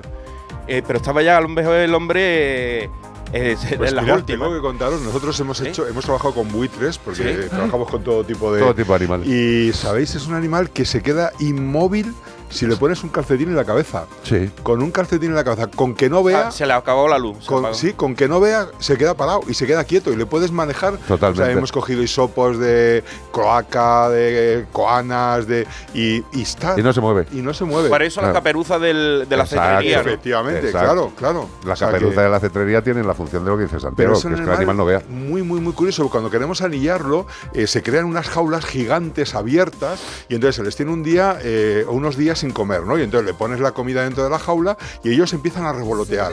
Hay una colonia allí en, en esto en Castellón de unos 100 animales Se y entonces empiezan a dar vueltas hasta que uno entra y es entrar uno y entrar todos. Cierras la jaula y a partir de ahí empiezas a coger uno por uno para anillarlos, para coger plumas para ver estrés, para... Pero bueno, Es soy, una- un, es- soy no, no. un rollero. No, ¿Habéis no, no, un tío que- rollero aquí? No, no, pero No, encanta, pero la, sí. la- la- la anilla tiene que ser como un Apple Watch de grande, ¿no? O sea, una, Hombre, una pata a- robusta. A, ver, una, una pata de un buitre no es un canario. Claro, es que la gente Y lo ve volando y anillar de un buitre no es anillar un canario. Pero son espectaculares Sí. viéndolos volar. Una nube de buitres es una cosa O preciosa. sea, delante de casa, que lo- ya lo han oído mil veces nuestros oyentes, eh, tenemos la fortuna de que vemos un- una inmensidad de terreno hasta Madrid y yendo muchas veces por la carretera o estando tranquilamente en casa, ver, eh, pues eh, tengo unas fotos de un grupo de 13 o 14 buitres negros que parecía el Congreso de los Diputados, estaban en, estaban en círculo hablando, tío, o, o habla- porque no estaban picando, yo estaba mirando en el teleobjetivo y estaban allí en, en redondel tomando el sol, tío. Sí. Que, que, que luego son tremendamente parados. O sea, que la Sí, gente sí, sí, dice, sí. "Está- pues si son Sí, muy sí. tranquilos, tío. Mm. La primera vez que vimos un buitre leonado juntos, Iván Cortés Yo y pensé que era un señor cagando. Castro, creyó que era un señor cagando a lo Yo lo lejos. vi en el campo y digo yo, allí hay, allí hay un tío agachado en medio del campo. Digo, eso es un señor cagando. Déjame el prismático decir. Cuando lo miré dije, ah, no, pues un buitre, ¿eh? Una maravilla. De tío. lo grande que es, a la, a la distancia, la gente, como no lo mesura, porque no has tenido nunca cerca a alguien, cuando tú ves algún tipo de captura de una persona al lado del buitre, es cuando te das cuenta del tamaño que tiene. Es que son tochos, ¿eh? Sí, sí, sí, son una pasada, son una pasada. Y Santiago, la importancia que tienen estos animales a nivel ecológico para los ecosistemas también, para prevenir precisamente problemas de zoonosis y salud pública y, y todo al comerse los cadáveres, ¿verdad? Claro, es que son como mi otro animal favorito, que era el tiburón, que decíamos antes. Son los, los basureros, los carroñeros, los que limpian. O sea, además se está estudiando, porque tan- a los dos, ¿eh? al tiburón y al buitre, porque, claro, se alimentan de animales que han muerto probablemente, pues algunos de ellos por enfermedades, y, Y sin no embargo, a- ellos. y ellos no les, o sea, no les pasa nada. Entonces, están estudiando a ver qué sistema inmunitario tienen estos bichos para que al final no les afecten. Cualquier tipo de carroñero, por ejemplo, las las hienas en la sabana, pues lo mismo exacto, que se comen también, una cosa y también. tú dices, cualquiera se Sí, come sí, eso sí. y le da una disentería y se muere. Y, y claro, ellos son los que mantienen eh, limpio lo- los ecosistemas, ¿no? O sea, los, lo- los basureros. son Lo que, te- lo que tenemos que pensar con esto que está diciendo Santiago y estamos comentando es que la naturaleza funciona estupendamente bien si nosotros nos molestamos. Si no ponemos cables de alta tensión Claro. y esas cosas, ¿no? Oye, la, la maravilla, lo que, lo que decimos siempre también, la maravilla que fue la pandemia para los animales. La maravilla. O sea, que nosotros nos quedamos encerrados y ellos vivieron. Disfrutaron. Y fíjate que la Yo semana contaba sobre las torres eléctricas que los insectos, eh, Ah, sí, a la nivel, la- la- los microteslas, que a nosotros ni los notamos, esa vibración, el, localizador que tienen ellos, el ecolocalizador, se calienta a un nivel que alrededor de, las de las torres eléctricas no hay flores, porque no polinizan. Porque cuando quedan desorientadas, se pierden. Esos animales se pierden por esos microtesla que, que generan de electricidad electrostática las torres. Es flipante, ¿eh? Y lo que pasa es que estas cosas eh, no llegan a la población y la población no se entera, pero vamos a ver cuántas torres eléctricas hay en España. Bueno, pues que tengáis claro que alrededor de todas esas torres eléctricas, No- la, vida, la vida de insectos y la vida de las flores y la polinización prácticamente no existe. ¿eh?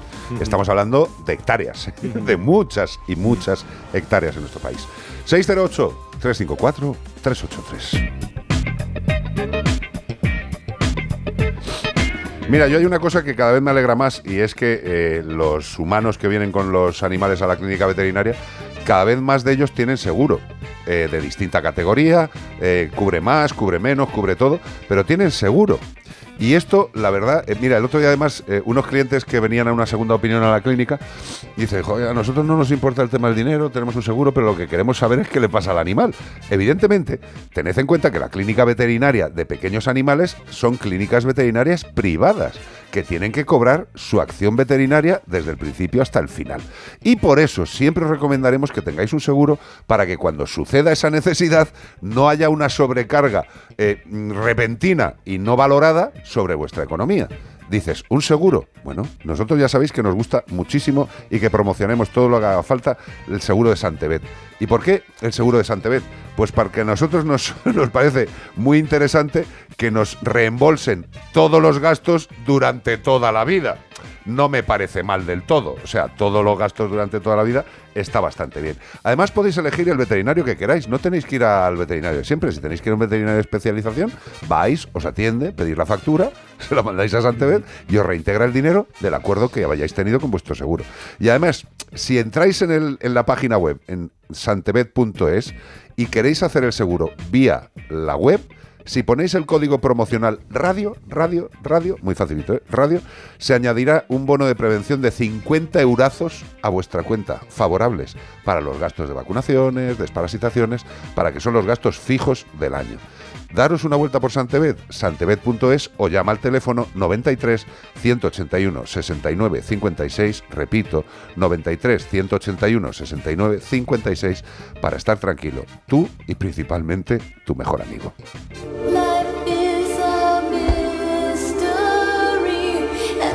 La señora de la cara cambiante. Esta es preciosa. Esta canción es un temazo. Qué buena música nos ha dado la historia de la música. Ahora sigue dándola, pero con espasmos. Espasmos. Yo todavía no me he recuperado de lo de Eurovisión. O sea, quitando Blanca Paloma, que me suena a música, ¿El resto qué carajo era?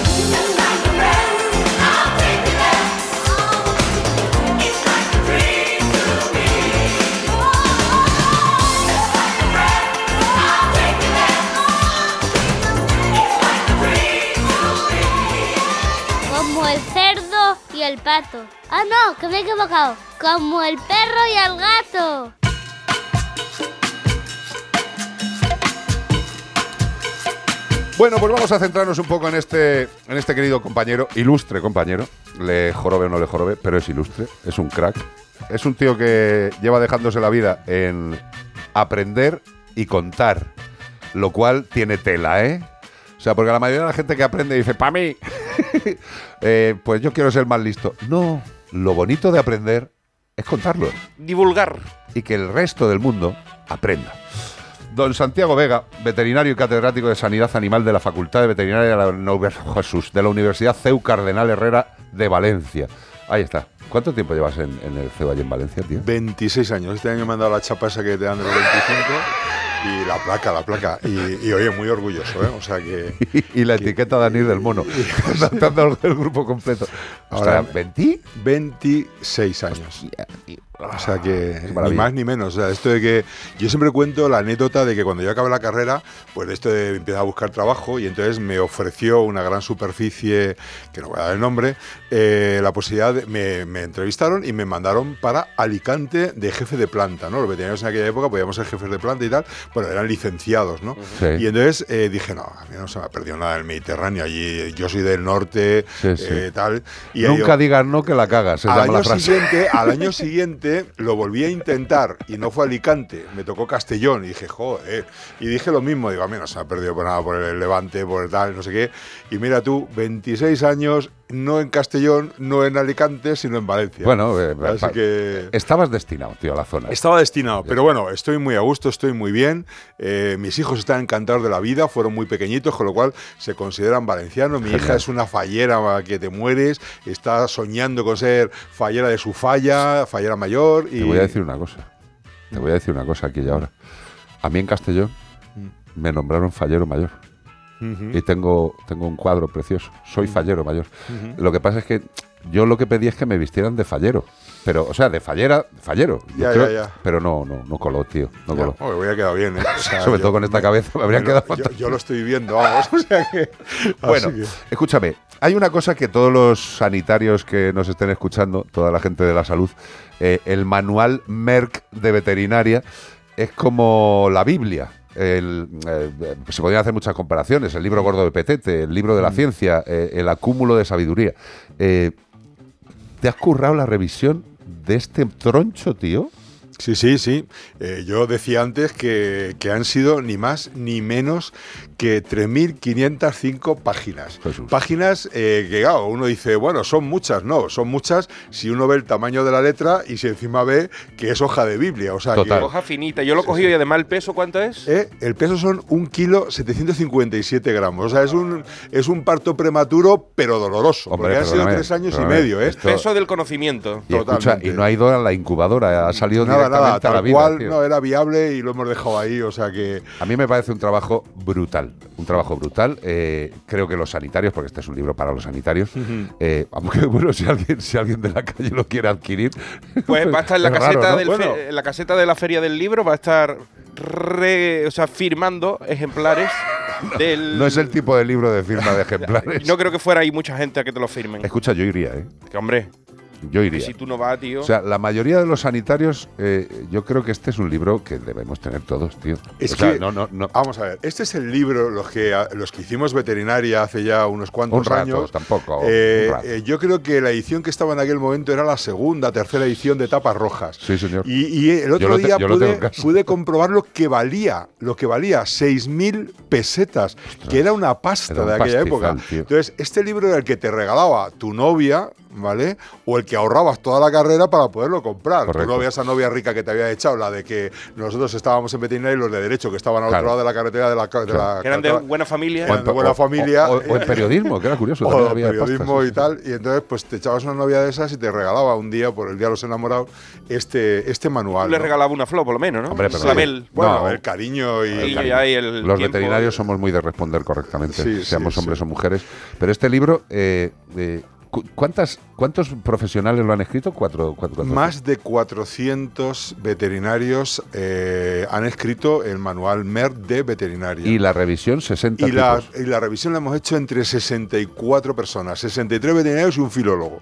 Había que darle un Joder, color ahí. Hablábamos de- antes de eso de la revisión, porque este libro, ¿cuándo se escribió? Ese libro es un libro de historia realmente actualizado, porque la primera edición, que es el manual MER de humana, salió en 1899, pero la de veterinaria salió en inglés en 1955, en español en 1970. Había O sea, animales que no existían todavía ni nada, ¿no? Bueno, Había es que, especies- es que- ves, y no, no, no, enfermedades. No, no, es que se han ido incorporando a medida que salían ediciones, se iban incorporando. En la última, la 10, se incorporaron imágenes de radiografías. O sea, que hasta ese momento no se habían incorporado. O sea, que está ilustrado.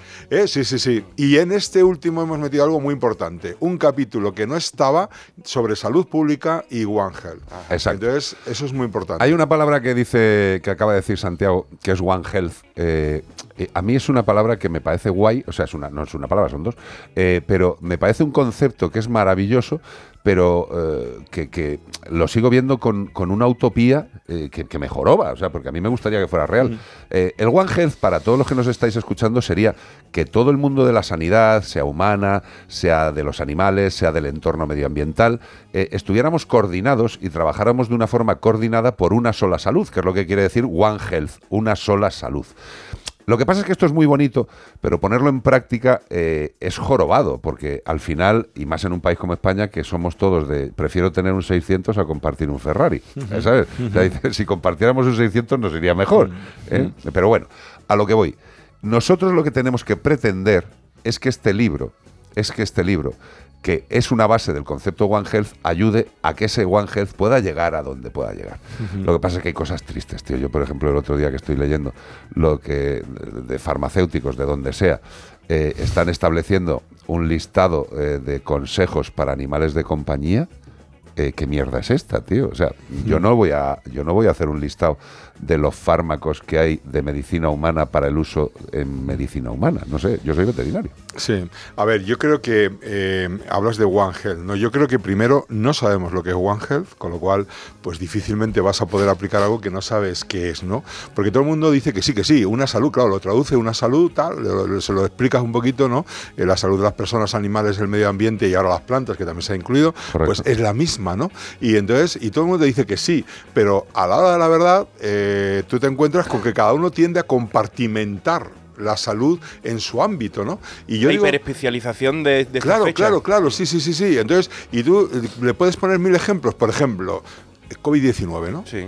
Un ejemplo, porque probablemente puede ayudarnos. Un a- ejemplo que no conoce Un nadie, ejemplo que sí, no sí, conoce nadie, ¿no? exactamente. ¿De qué Como se no lo hemos durante todo el pasado, tiempo? De es animales. Un virus que tiene su origen en los animales, que le- se transmite a las personas. Animales, personas, ¿vale? Pues igual ahí tienen que intervenir profesionales de la salud de los animales y las personas, entenderse y cuando se han entendido, pero es que además ese virus ha, ha dado la vuelta al planeta varias veces, igual también hay la biodiversidad, igual también, eh, y entonces si metemos biodiversidad, pues igual hay que pedir que nos echen una mano a médicos, veterinarios, farmacéuticos, pues a lo mejor los ingenieros, los, los biólogos, eh, y entonces al final Health es todas las profesiones, tenemos que trabajar juntos todos porque el que hace leyes es un abogado y también la salud eh, se rige por leyes. O el que construye edificios tiene que hacerlo en equilibrio, pues con los que los van a ocupar, los van a utilizar, con el medio ambiente. Con... O sea, si es que al final la salud, si no hay salud, no hay nada. Y si no hay salud, eh, es difícil entender cualquier otra cosa. O sea, que- Quizás fue una leyenda urbana, pero en algún momento se habló de que el SIDA venía de los primates. Efectivamente, no, no, no, no, No, no, ninguna que- que- leyenda que- urbana. que- o que sea, leyenda urbana, No, ¿no? no, O sea, digo, con el Eso está más ha ido- demostrado. ha y la ido- rabia viene de los perros y es Exacto. una zoonosis y, y- y- y- pero es que podemos poner cientos de ejemplos o sea que entonces dices tú bueno y los que nos pueden venir porque van a venir muchos más Hombre. o sea que ahora mismo los vectores hablábamos antes de los mosquitos el mosquito los mosquitos los vectores artrópodos prácticamente ya no se van en todo el año de, noso- de nuestro lado ¿por qué? porque el cambio climático nos ha llevado a que las temperaturas que tienen ahora mismo ellos pues son ideales para poder seguir viviendo con nosotros O sea Están, que- están en Torremolinos todos los mosquitos. Y están llegando a no- no sitios que estén to- donde- se sienten como en Torremolinos, están de PM en toda España, porque la temperatura es suficientemente buena para que vivan. Sí, sí. está. La temperatura en las últimas décadas ha subido un punto 1.1 grados. eh, bueno, Suficiente pues para ello. Están en, estamos en una media de unos 20-30 en el planeta. Esa es la temperatura ideal del mosquito. Con lo cual, sus ciclos de biológicos eh, han aumentado también en número. Con lo cual, como cada hemosucción de una hembra es por una por cada ciclo biológico, están aumentando también las hemosucciones. ¿Y qué eso quiere decir? Que cada vez pican a más, a, a más mamíferos. Y si pican a más mamíferos, la probabilidad de transmitir eh, esto pues, agentes patógenos aumenta. Y no solo eso, sino incluso de que se produzcan saltos de entre especies, ¿no? Y es que mucha gente no sabe que el mosquito es de los animales que más mata personas en el mundo entero. la gente piensa, será un tiburón, un Escucha, cocodrilo. Incluso más que los gatos, ¿eh? De- solo es un incienso. Eh, pero vamos a ver, a lo que vamos, a lo que vamos. Una sola salud, maravilloso. Mira, yo muchas veces cuando pienso en lo de una sola salud, eh, eh, cuando tienes un micrófono delante intentas que la gente pueda eh, llegar a comprender algo que no es habitual en ellos. O sea, al final, yo no sé si habéis visto Avatar, la primera o la segunda, que es un concepto, es una película, es una chorrada, lo que pueda decir, pero en Avatar hay una cosa que es que todo forma parte de todo. Es un uno. Y es que eso es lo que no somos capaces de entender, carajo. Vamos a ver, la Tierra, el planeta Tierra, que es donde estamos metidos, todo lo que hay en el planeta Tierra, toda la salud de ese planeta, tiene que ir tratada unitariamente. Y si no lo hacemos así, la estamos cagando. Y ya está. La puñeta es que hay poca gente a- around the wall como Santiago que tengan el convencimiento y la capacidad de querer seguir defendiéndolo. Y perdona, lo más importante, no somos la especie dominante. ¿eh? O sea, somos una más. Y puestos a que se extinga otra especie, podemos ser nosotros. ¿eh? Sin duda. O sea, porque los humanos pensamos, no, no, aquí se extinguirán especies, pero la nuestra no. Y tú dices, no, no, la nuestra es una más. O sea, Y, y hemos tenido ahora mismo un, El un caso, de- un ejemplo. el hachazo del COVID, pues se ha quedado donde se ha quedado. Escucha, el hachazo del COVID llega eh, al mundo 100 años años antes y nos barre. Claro. Y nos barre. O sea, ha llegado ahora que hay una La capacidad mal farmacéutica. llamada gripe del 18, no Nos se sabe si se llevó 40, 60 u 80 Millones. millones. La peste o cualquier. las peste, la peste, 200 millones de personas en la Edad Media, que eran, Era otro zoonosis, eran ¿no? pocos más. O Era sea, rata. que- que Er- casi eran se- las ratas las que lo, lo Sí, pero escucha, pero es que estamos hablando de que en esa época se murieron 200 millones cuando a lo mejor había 300 millones. Efectivamente. ¿Sabes? Ahora se han muerto los que se han muerto, entre ellas mi madre. Qué bonito, gracias a quien corresponde. Por cierto, un abrazo, Salvadorilla, ¿eh? el mejor ministro de Sanidad de este país. Que nunca se me olvide decirlo cada vez que se me acuerda. Un abrazo, a ver si nos conocemos, ¿eh? que tengo muchas ganas, ¿verdad? ¿eh? Salvador. Qué, joder, qué bueno, qué buen ministro de Sanidad. Un filósofo. Ahí estamos, España. Eh, escúchame, lo de una sola salud. Yo lo veo así. Es una pelota, estamos todos, y es la salud de la pelota y de lo que hay dentro. Ya está. Eso es el One Health. Y el que no entienda eso, pues dejará abiertas puertas. Yo te voy a poner, la, me lo dijo una vez una alumna, me dijo, dice, Ángel es el pegamento que une todos los ámbitos del conocimiento. Hostia, qué bueno. Y cuando me dijo eso, porque ella me lo dijo, dice, mira, yo estudiaba veterinaria, yo no veía que veterinaria no era más que asignaturas y asignaturas, aquello parecía una carrera de obstáculos, ¿vale? Y entonces un día mm, apareció un individuo que se llamaba Santiago Vega, me habló de One Health, y entonces yo ahí entendí qué era lo que estaba haciendo, que era Health me unía todo lo que estaba estudiando en la carrera, bueno, pues eso llévalo a todos los ámbitos de- del conocimiento, de las ciencias, y el Health lo pega todo, lo une y da sentido a lo que tú estabas diciendo, a esa pelota, a esa pelota en la que todos estamos en el mismo plano, o sea... Al eh, mismo nivel, que es que eso es lo que no entiende claro, claro. el humano presuntamente racional. Y que el día que los humanos desaparezcamos, el planeta Tierra seguirá estando ahí porque lleva muchísimo tiempo Ej- antes... Ejemplo, Chernóbil. O sea, ¿qué me estás contando? ¿Chernóbil? Ujú. que, que están los animales allí felices y contentos, reproduciéndose maravillosamente. Sí, sí. Y estamos hablando de un desastre nuclear. O sea que. Y ahí están. Y las plantas crecen, eh, y, y las nubes eh, llueven y no pasa nada. Y están ahí. Mira, yo solo un dato para que los que nos estéis escuchando, el 26% de las muertes que se producen en el planeta son por falta de salud ambiental. ¿eh? Una de las eh, que le damos menos salud ambiental. Eso es 12.6 Eh. millones de personas todos, todos, todos los Estamos años. hablando de un cuarto, ¿eh? O sea, que es O un sea, 25%, es una barbaridad. O sea, es que dices tú, para que nos demos cuenta lo importante que es la salud ambiental, por problemas respiratorios, ¿vale? Por falta de calidad del aire, y todo, 7 millones en el mundo mueren todos los años asociados a, a falta de calidad del aire, solo del aire, que no, queda el agua, queda. O sea, entonces. Que seamos conscientes y estamos hablando de una de las patas de One Health, que es la pata de la salud ambiental. Está la pata luego después de la salud de los animales y la pata de la salud de las personas y todas ellas perfectísimamente interaccionadas y relacionadas. Y equivalente, o sea, eh, tienen que estar equilibradas porque Claro. cualquiera de ellas de- desequilibra todo el sistema. Tú ponte en una mesa a tomar un café con tres patas y que coge una, te coge a la mesa, no Te te, cae coge el café. Se te cae el No, café. no, totalmente. Eh, eh, lo que pasa es que volvemos a lo mismo. Eh, desgraciadamente, a día de hoy, eh, el One Health está en el ámbito científico, se conoce en el ámbito científico, pero es que volvemos a lo de siempre. O sea, lo malo que tiene la humanidad es que pasar de un, de un concepto a, a una acción práctica nos cuesta tanto, tío. O sea, y, y también nos cuesta a los que estamos metidos dentro del mundo de la ciencia, de la salud, eh, porque unos, joder, macho, a ver si encontramos un punto de entendimiento, que es que no es cuestión de quién tiene más razón, es cuestión de qué es lo que mejor le viene a esa pelota donde vivimos todos. Yo creo que eh, los que formamos parte del One Health, que somos muchísimos. O sea, esto no es médicos, veterinarios, farmacéuticos, biólogos, están los ambientalistas, están, están los eco- eh, gente que trabaja en los ecosistemas. Hay muchísimos profesionales, ingenieros agrónomos, es que hay de todo, tío.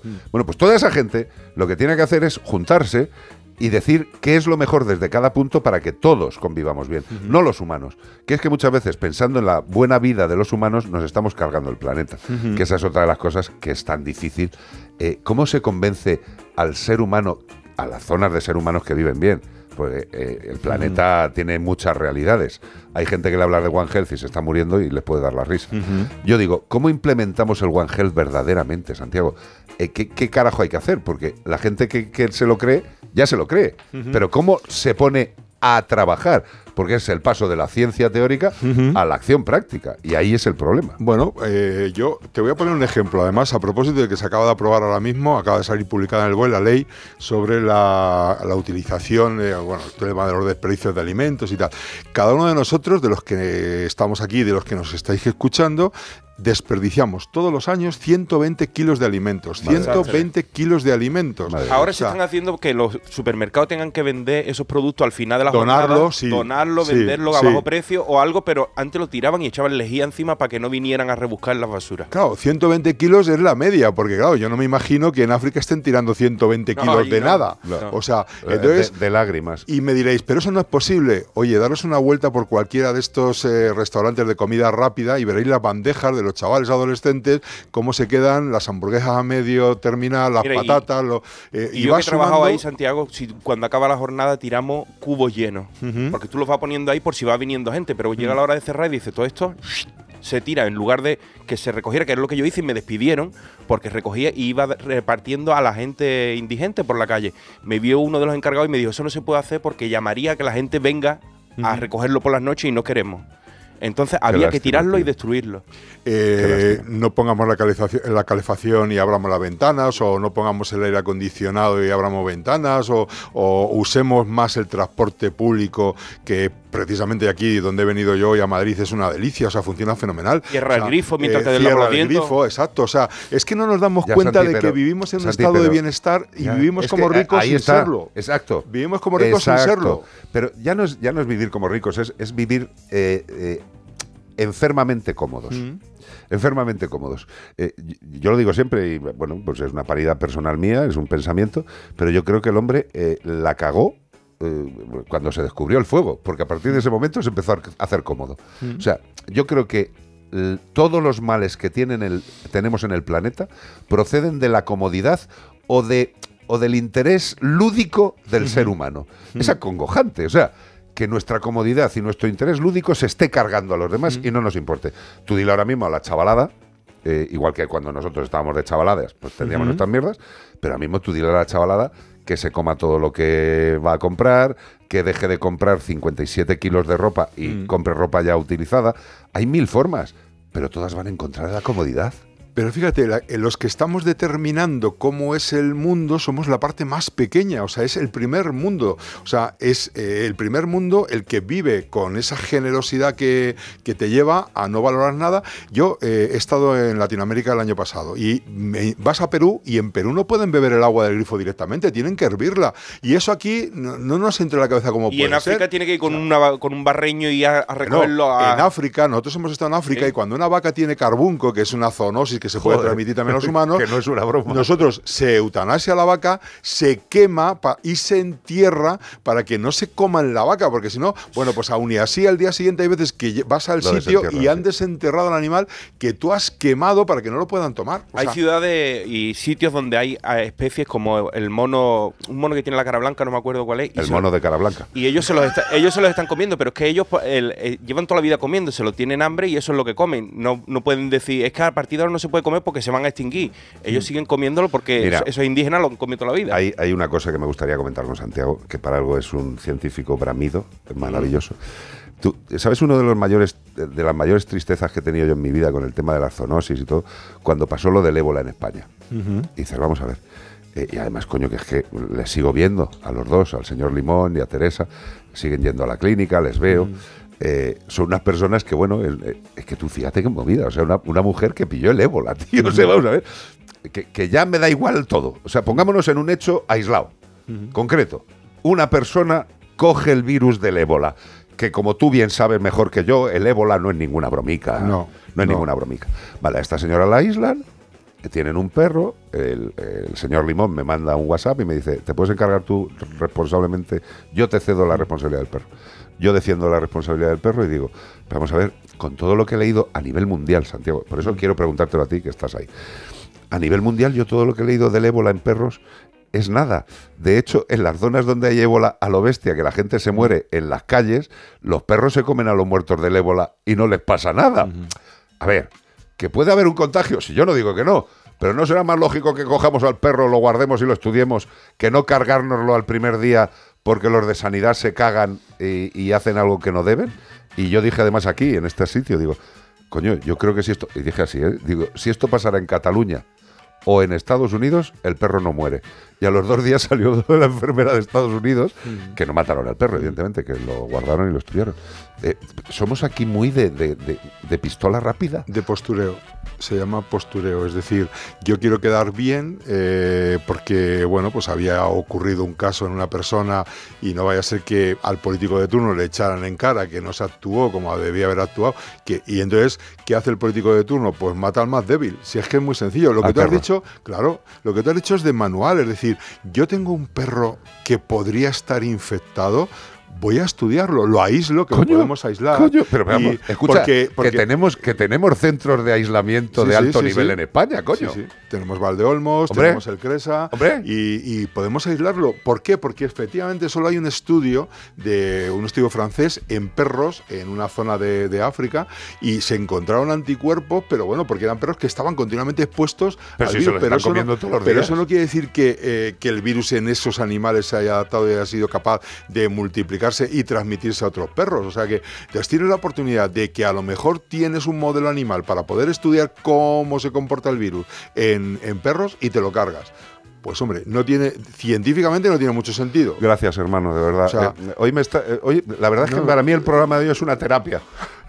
Bueno, luego ya sabes que luego ya... Luego, luego- luego me pasas el Vale, vale, no, no, te lo digo Con porque- IVA no pasa nada. Claro, tío, claro. Todo legal, yo se lo paso a O sea, Onda Cero. porque- No, pero es que es eso, Santi. Si es que muchas veces yo creo que eh, la difusión pasa porque profesionales charlen y la Mm. gente escuche. Y ya está. Si nosotros no vamos a- ni a teorizar, ni a magnificar, ni somos Dios, ni somos la Virgen, ni somos listos, ni somos tontos. Somos científicos. Y ya está. Eh, vamos a seguir un momento en Como el perro y el gato. Si queréis hacerle alguna pregunta a Santiago, es el mejor momento. Porque La hoy. verdad que están dando por aquí diciendo qué gran entrevista hoy está quedando el programa redondo. Hombre, claro, O sea, la no gente encantada Esa- diciendo qué mi madre interesante. que le ha dicho Es madre, ya, ya decía yo. Teresa, Teresa... Sí, ponía Teresa, el que más me gusta es Santiago. Dice, que- dice, oye, qué chaval más guapo, más bonito, eh, qué Ahora te inteligente. queda que llame mi hija y luego mi hijo. Ah, pero ya. vamos, está todo estudiado. Pues vamos a descansar un momento de tanta sabiduría con un temazo que es Smooth, que es Santana, un señor que no sabe tocar la guitarra, y Rob Thomas, que es el que canta por ahí. Escucharlo a ver si os gusta. A mí me gusta la guitarra principalmente.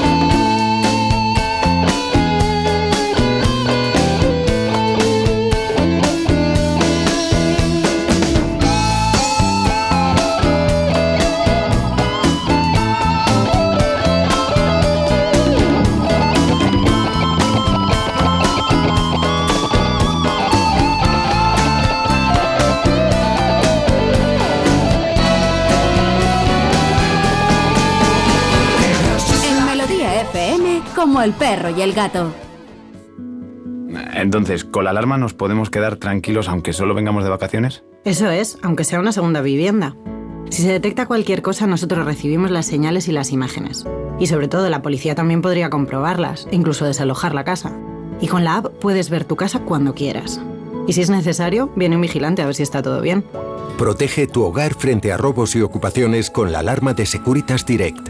Llama ahora al 900-146-146. Llegan las penúltimas audiciones a ciegas. Esta noche todos cantan fenomenal. Este año estamos subiendo de nivel. Llega David Bisbal. ¡Bravo! ¡Vaya espectáculo, chavales! Líder y lo más visto de la noche de los sábados. ¡Ole! La Voz Kids. Penúltimas audiciones a ciegas. Hoy a las 10 de la noche en Antena 3. La tele abierta. Ya disponible en A3 Player Premium.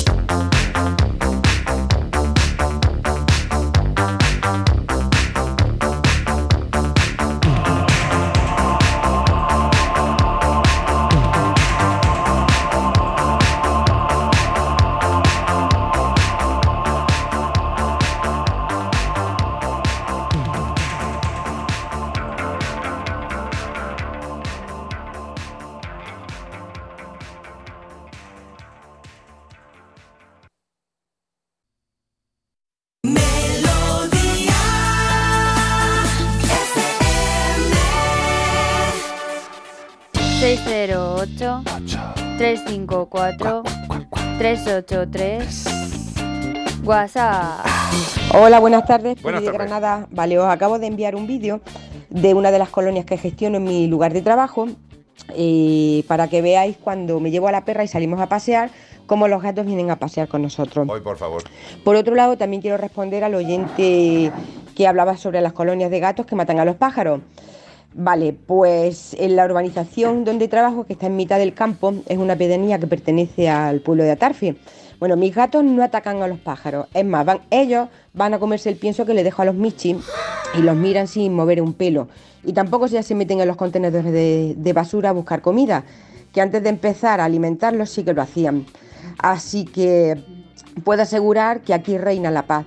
Y nadie habla sobre los pájaros que están atropellados en las calles de la ciudad, que en vez de frenar y pitar y esperar a que se quiten y seguir, hay gente perversa que tiene mucha prisa y que tira para adelante y los atropella. Si no está atento al volante, esas cosas se ven y da tiempo a frenar. O es que a lo mejor yo tengo un superpoder especial y lo veo.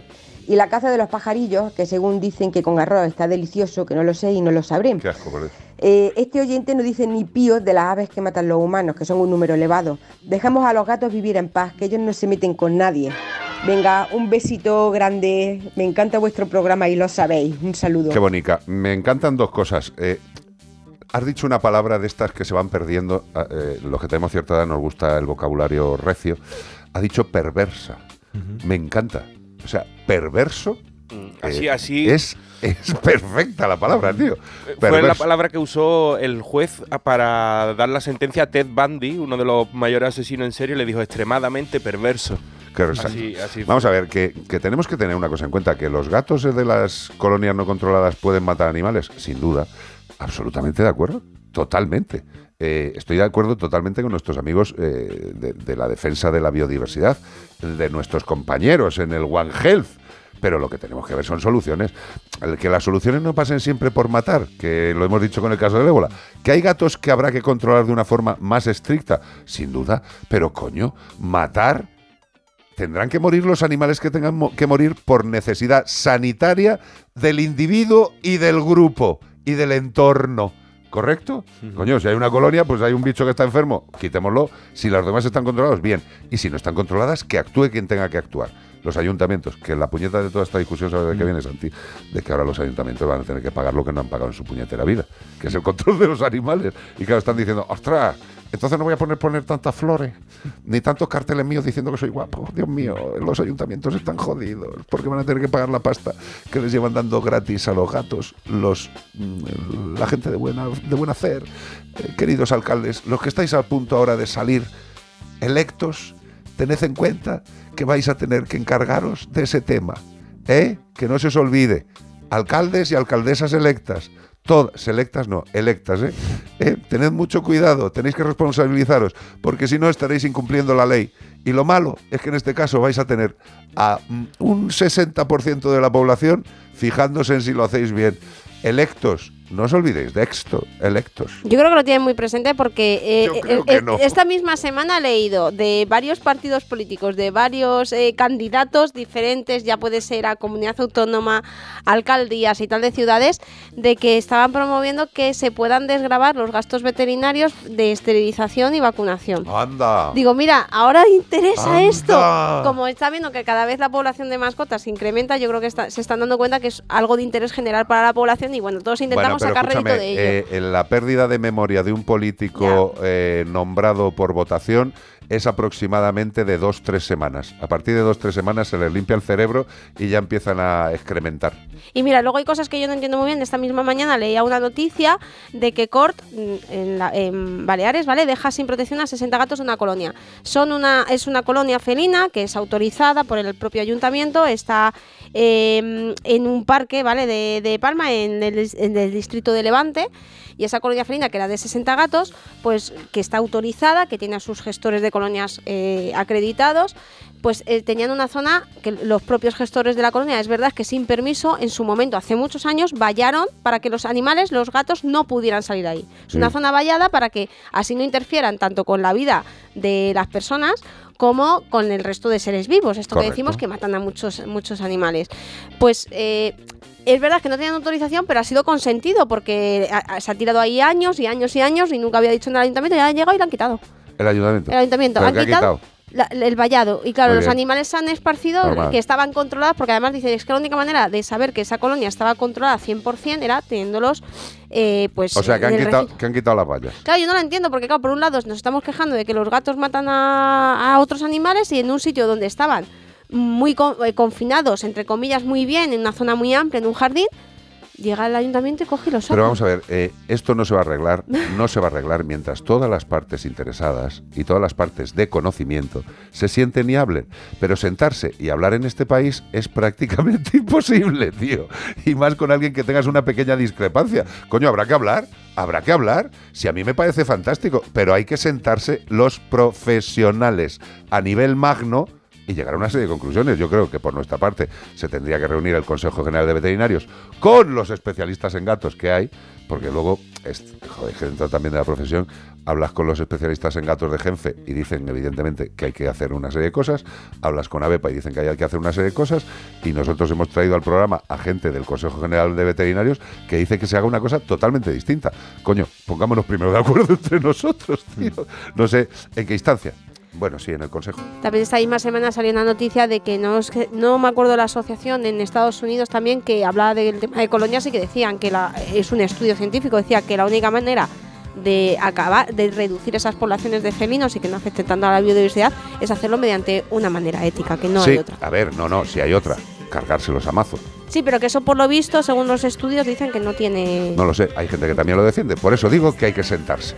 Y mientras tanto, escuchemos una canción muy bonita, muy positiva desde mi punto de vista y de las que más me gusta cantar en el mundo. Eso sí, si me oyera Manolo, me pegaba con toda la mano abierta en la boca. Yo lo intento, yo lo intento. Insurrección, el último de la fila. Temazo, tía.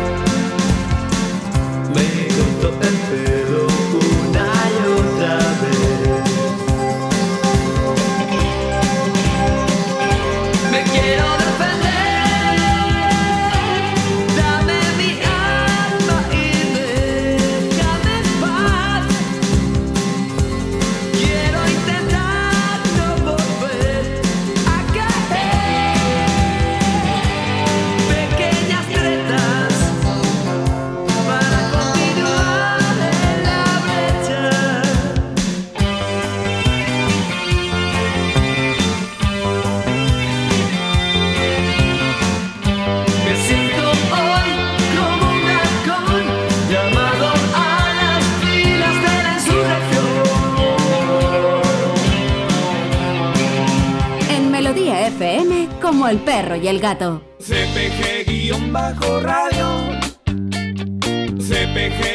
CPG-radio. Come una taza. Dime Cortés, ¿Qué te digo? ¿Qué te Dime, cuento? Pues Cortés. mira, decía por aquí, a ver... Sandokan, mm, nos ha Charo, escrito. la Charo. Ay, Charo, Charo, mira qué camiseta, Mira, a ver Charo, si- que me la ha puesto, ¿eh? La camiseta que te ha puesto Charo dice, pues sí, Santiago, puedes volver al estudio cuando quieras. Aportas mucho, muy interesante y hacéis un trío muy apañado. Los tres mosqueteros aquí. ¿Eh? Mira, hemos tardado, ¿eh? pero nos hemos encontrado. Santi, o sea, eh, eh, yo, esto- yo, eh, tú sabes que yo te quiero mucho y te, y te respeto y te admiro como profesional. Y sobre todo lo que me gusta es que eres veterinario de, de- de alma, no de corazón. O sea, eres veterinario, tío, eres científico y a mí eso me da la vida. Eh, evidentemente has venido a contar una cosa que es muy profesional, que es el manual Merck, pero nos has lucido, que es lo más importante, con todos los conceptos humano-veterinarios que llevas dentro, tío. Y son muchos. Y eso es de agradecer. Con lo cual, eh, yo no te puedo decir nada más que vengas cuando te dé la gana. O sea, si es que yo no te tengo que invitar. No, no, voy a venir más veces porque me voy con un subidón que te mueres. o sea, iba a volver en el AVE, pero casi puedo volver andando. O sea que, para que Eso me es el baje. café, ten cuidado con el café que te da un que subidón. El café de esta casa es, pa- es esto, es esto, es esto. o sea. Eh, tomar café y todo. Eh, eh, para casa corriendo. Bueno, pues don Santiago, evidentemente todo el respeto, que te quiero mucho. Que esta es tu Muchísimas casa. gracias, yo también. Esta es y, tu casa. Y te admiro y, y te lo he dicho también muchas Lo veces. sé, o sea que- lo sé bonito. Y por eso tenía muchísimas ganas de estar aquí. O sea que. Te vuelvo a decir lo mismo, está grabado, lo está oyendo la gente, no hace falta que se te invite. Mm. Tú llamas y vienes. O sea, tú dices, oye, eh, voy el sábado. Vale, ya está. Sí que no tienes que decir más. O sea, con tu presencia, tu cultura, tu capacidad y tu ciencia, aportas, tío, y ya está. Gracias, hermano. Bonito. Muchísimas gracias. Eh, Zamorano, gracias, ¿eh? Ha estado muy bien por las despedidas y eso, por educación que tenemos. Bueno, pues hasta aquí, como el perro y el gato. Pero mañana domingo habrá más, gracias a Menforsan. Productos naturales de cosmética e higiene para el cuidado de las mascotas.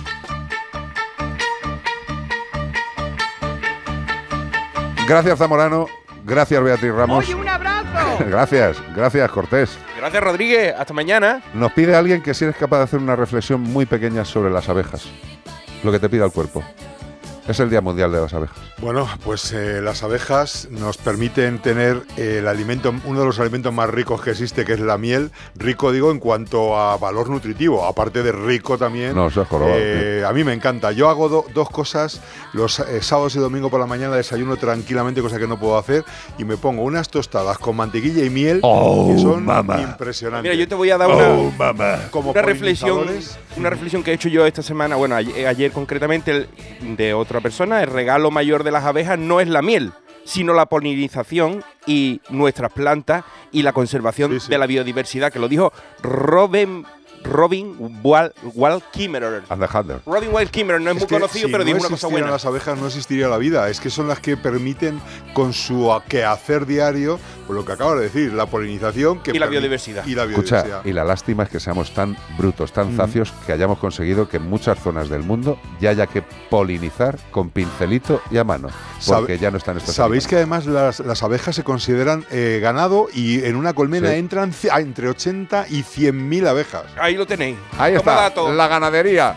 Gracias, don Santiago. Gracias a todos. Mañana más en Como el Perro y el Gato en Onda Cero y en Melodía FM a partir de las 14.30, 13.30 en la Comunidad Canaria. ¡Viva la apicultura! Ahí está, sed buenos. Y si veis algo malo, denunciarlo. Por favor. Hasta mañana. Adiós. Orboar, que les vaya chévere. Adiós. Sayonara, troncos. Adiós. Adiós. Adiós. Adiós. Adiós. Caballeros, caballeros, ya está bien.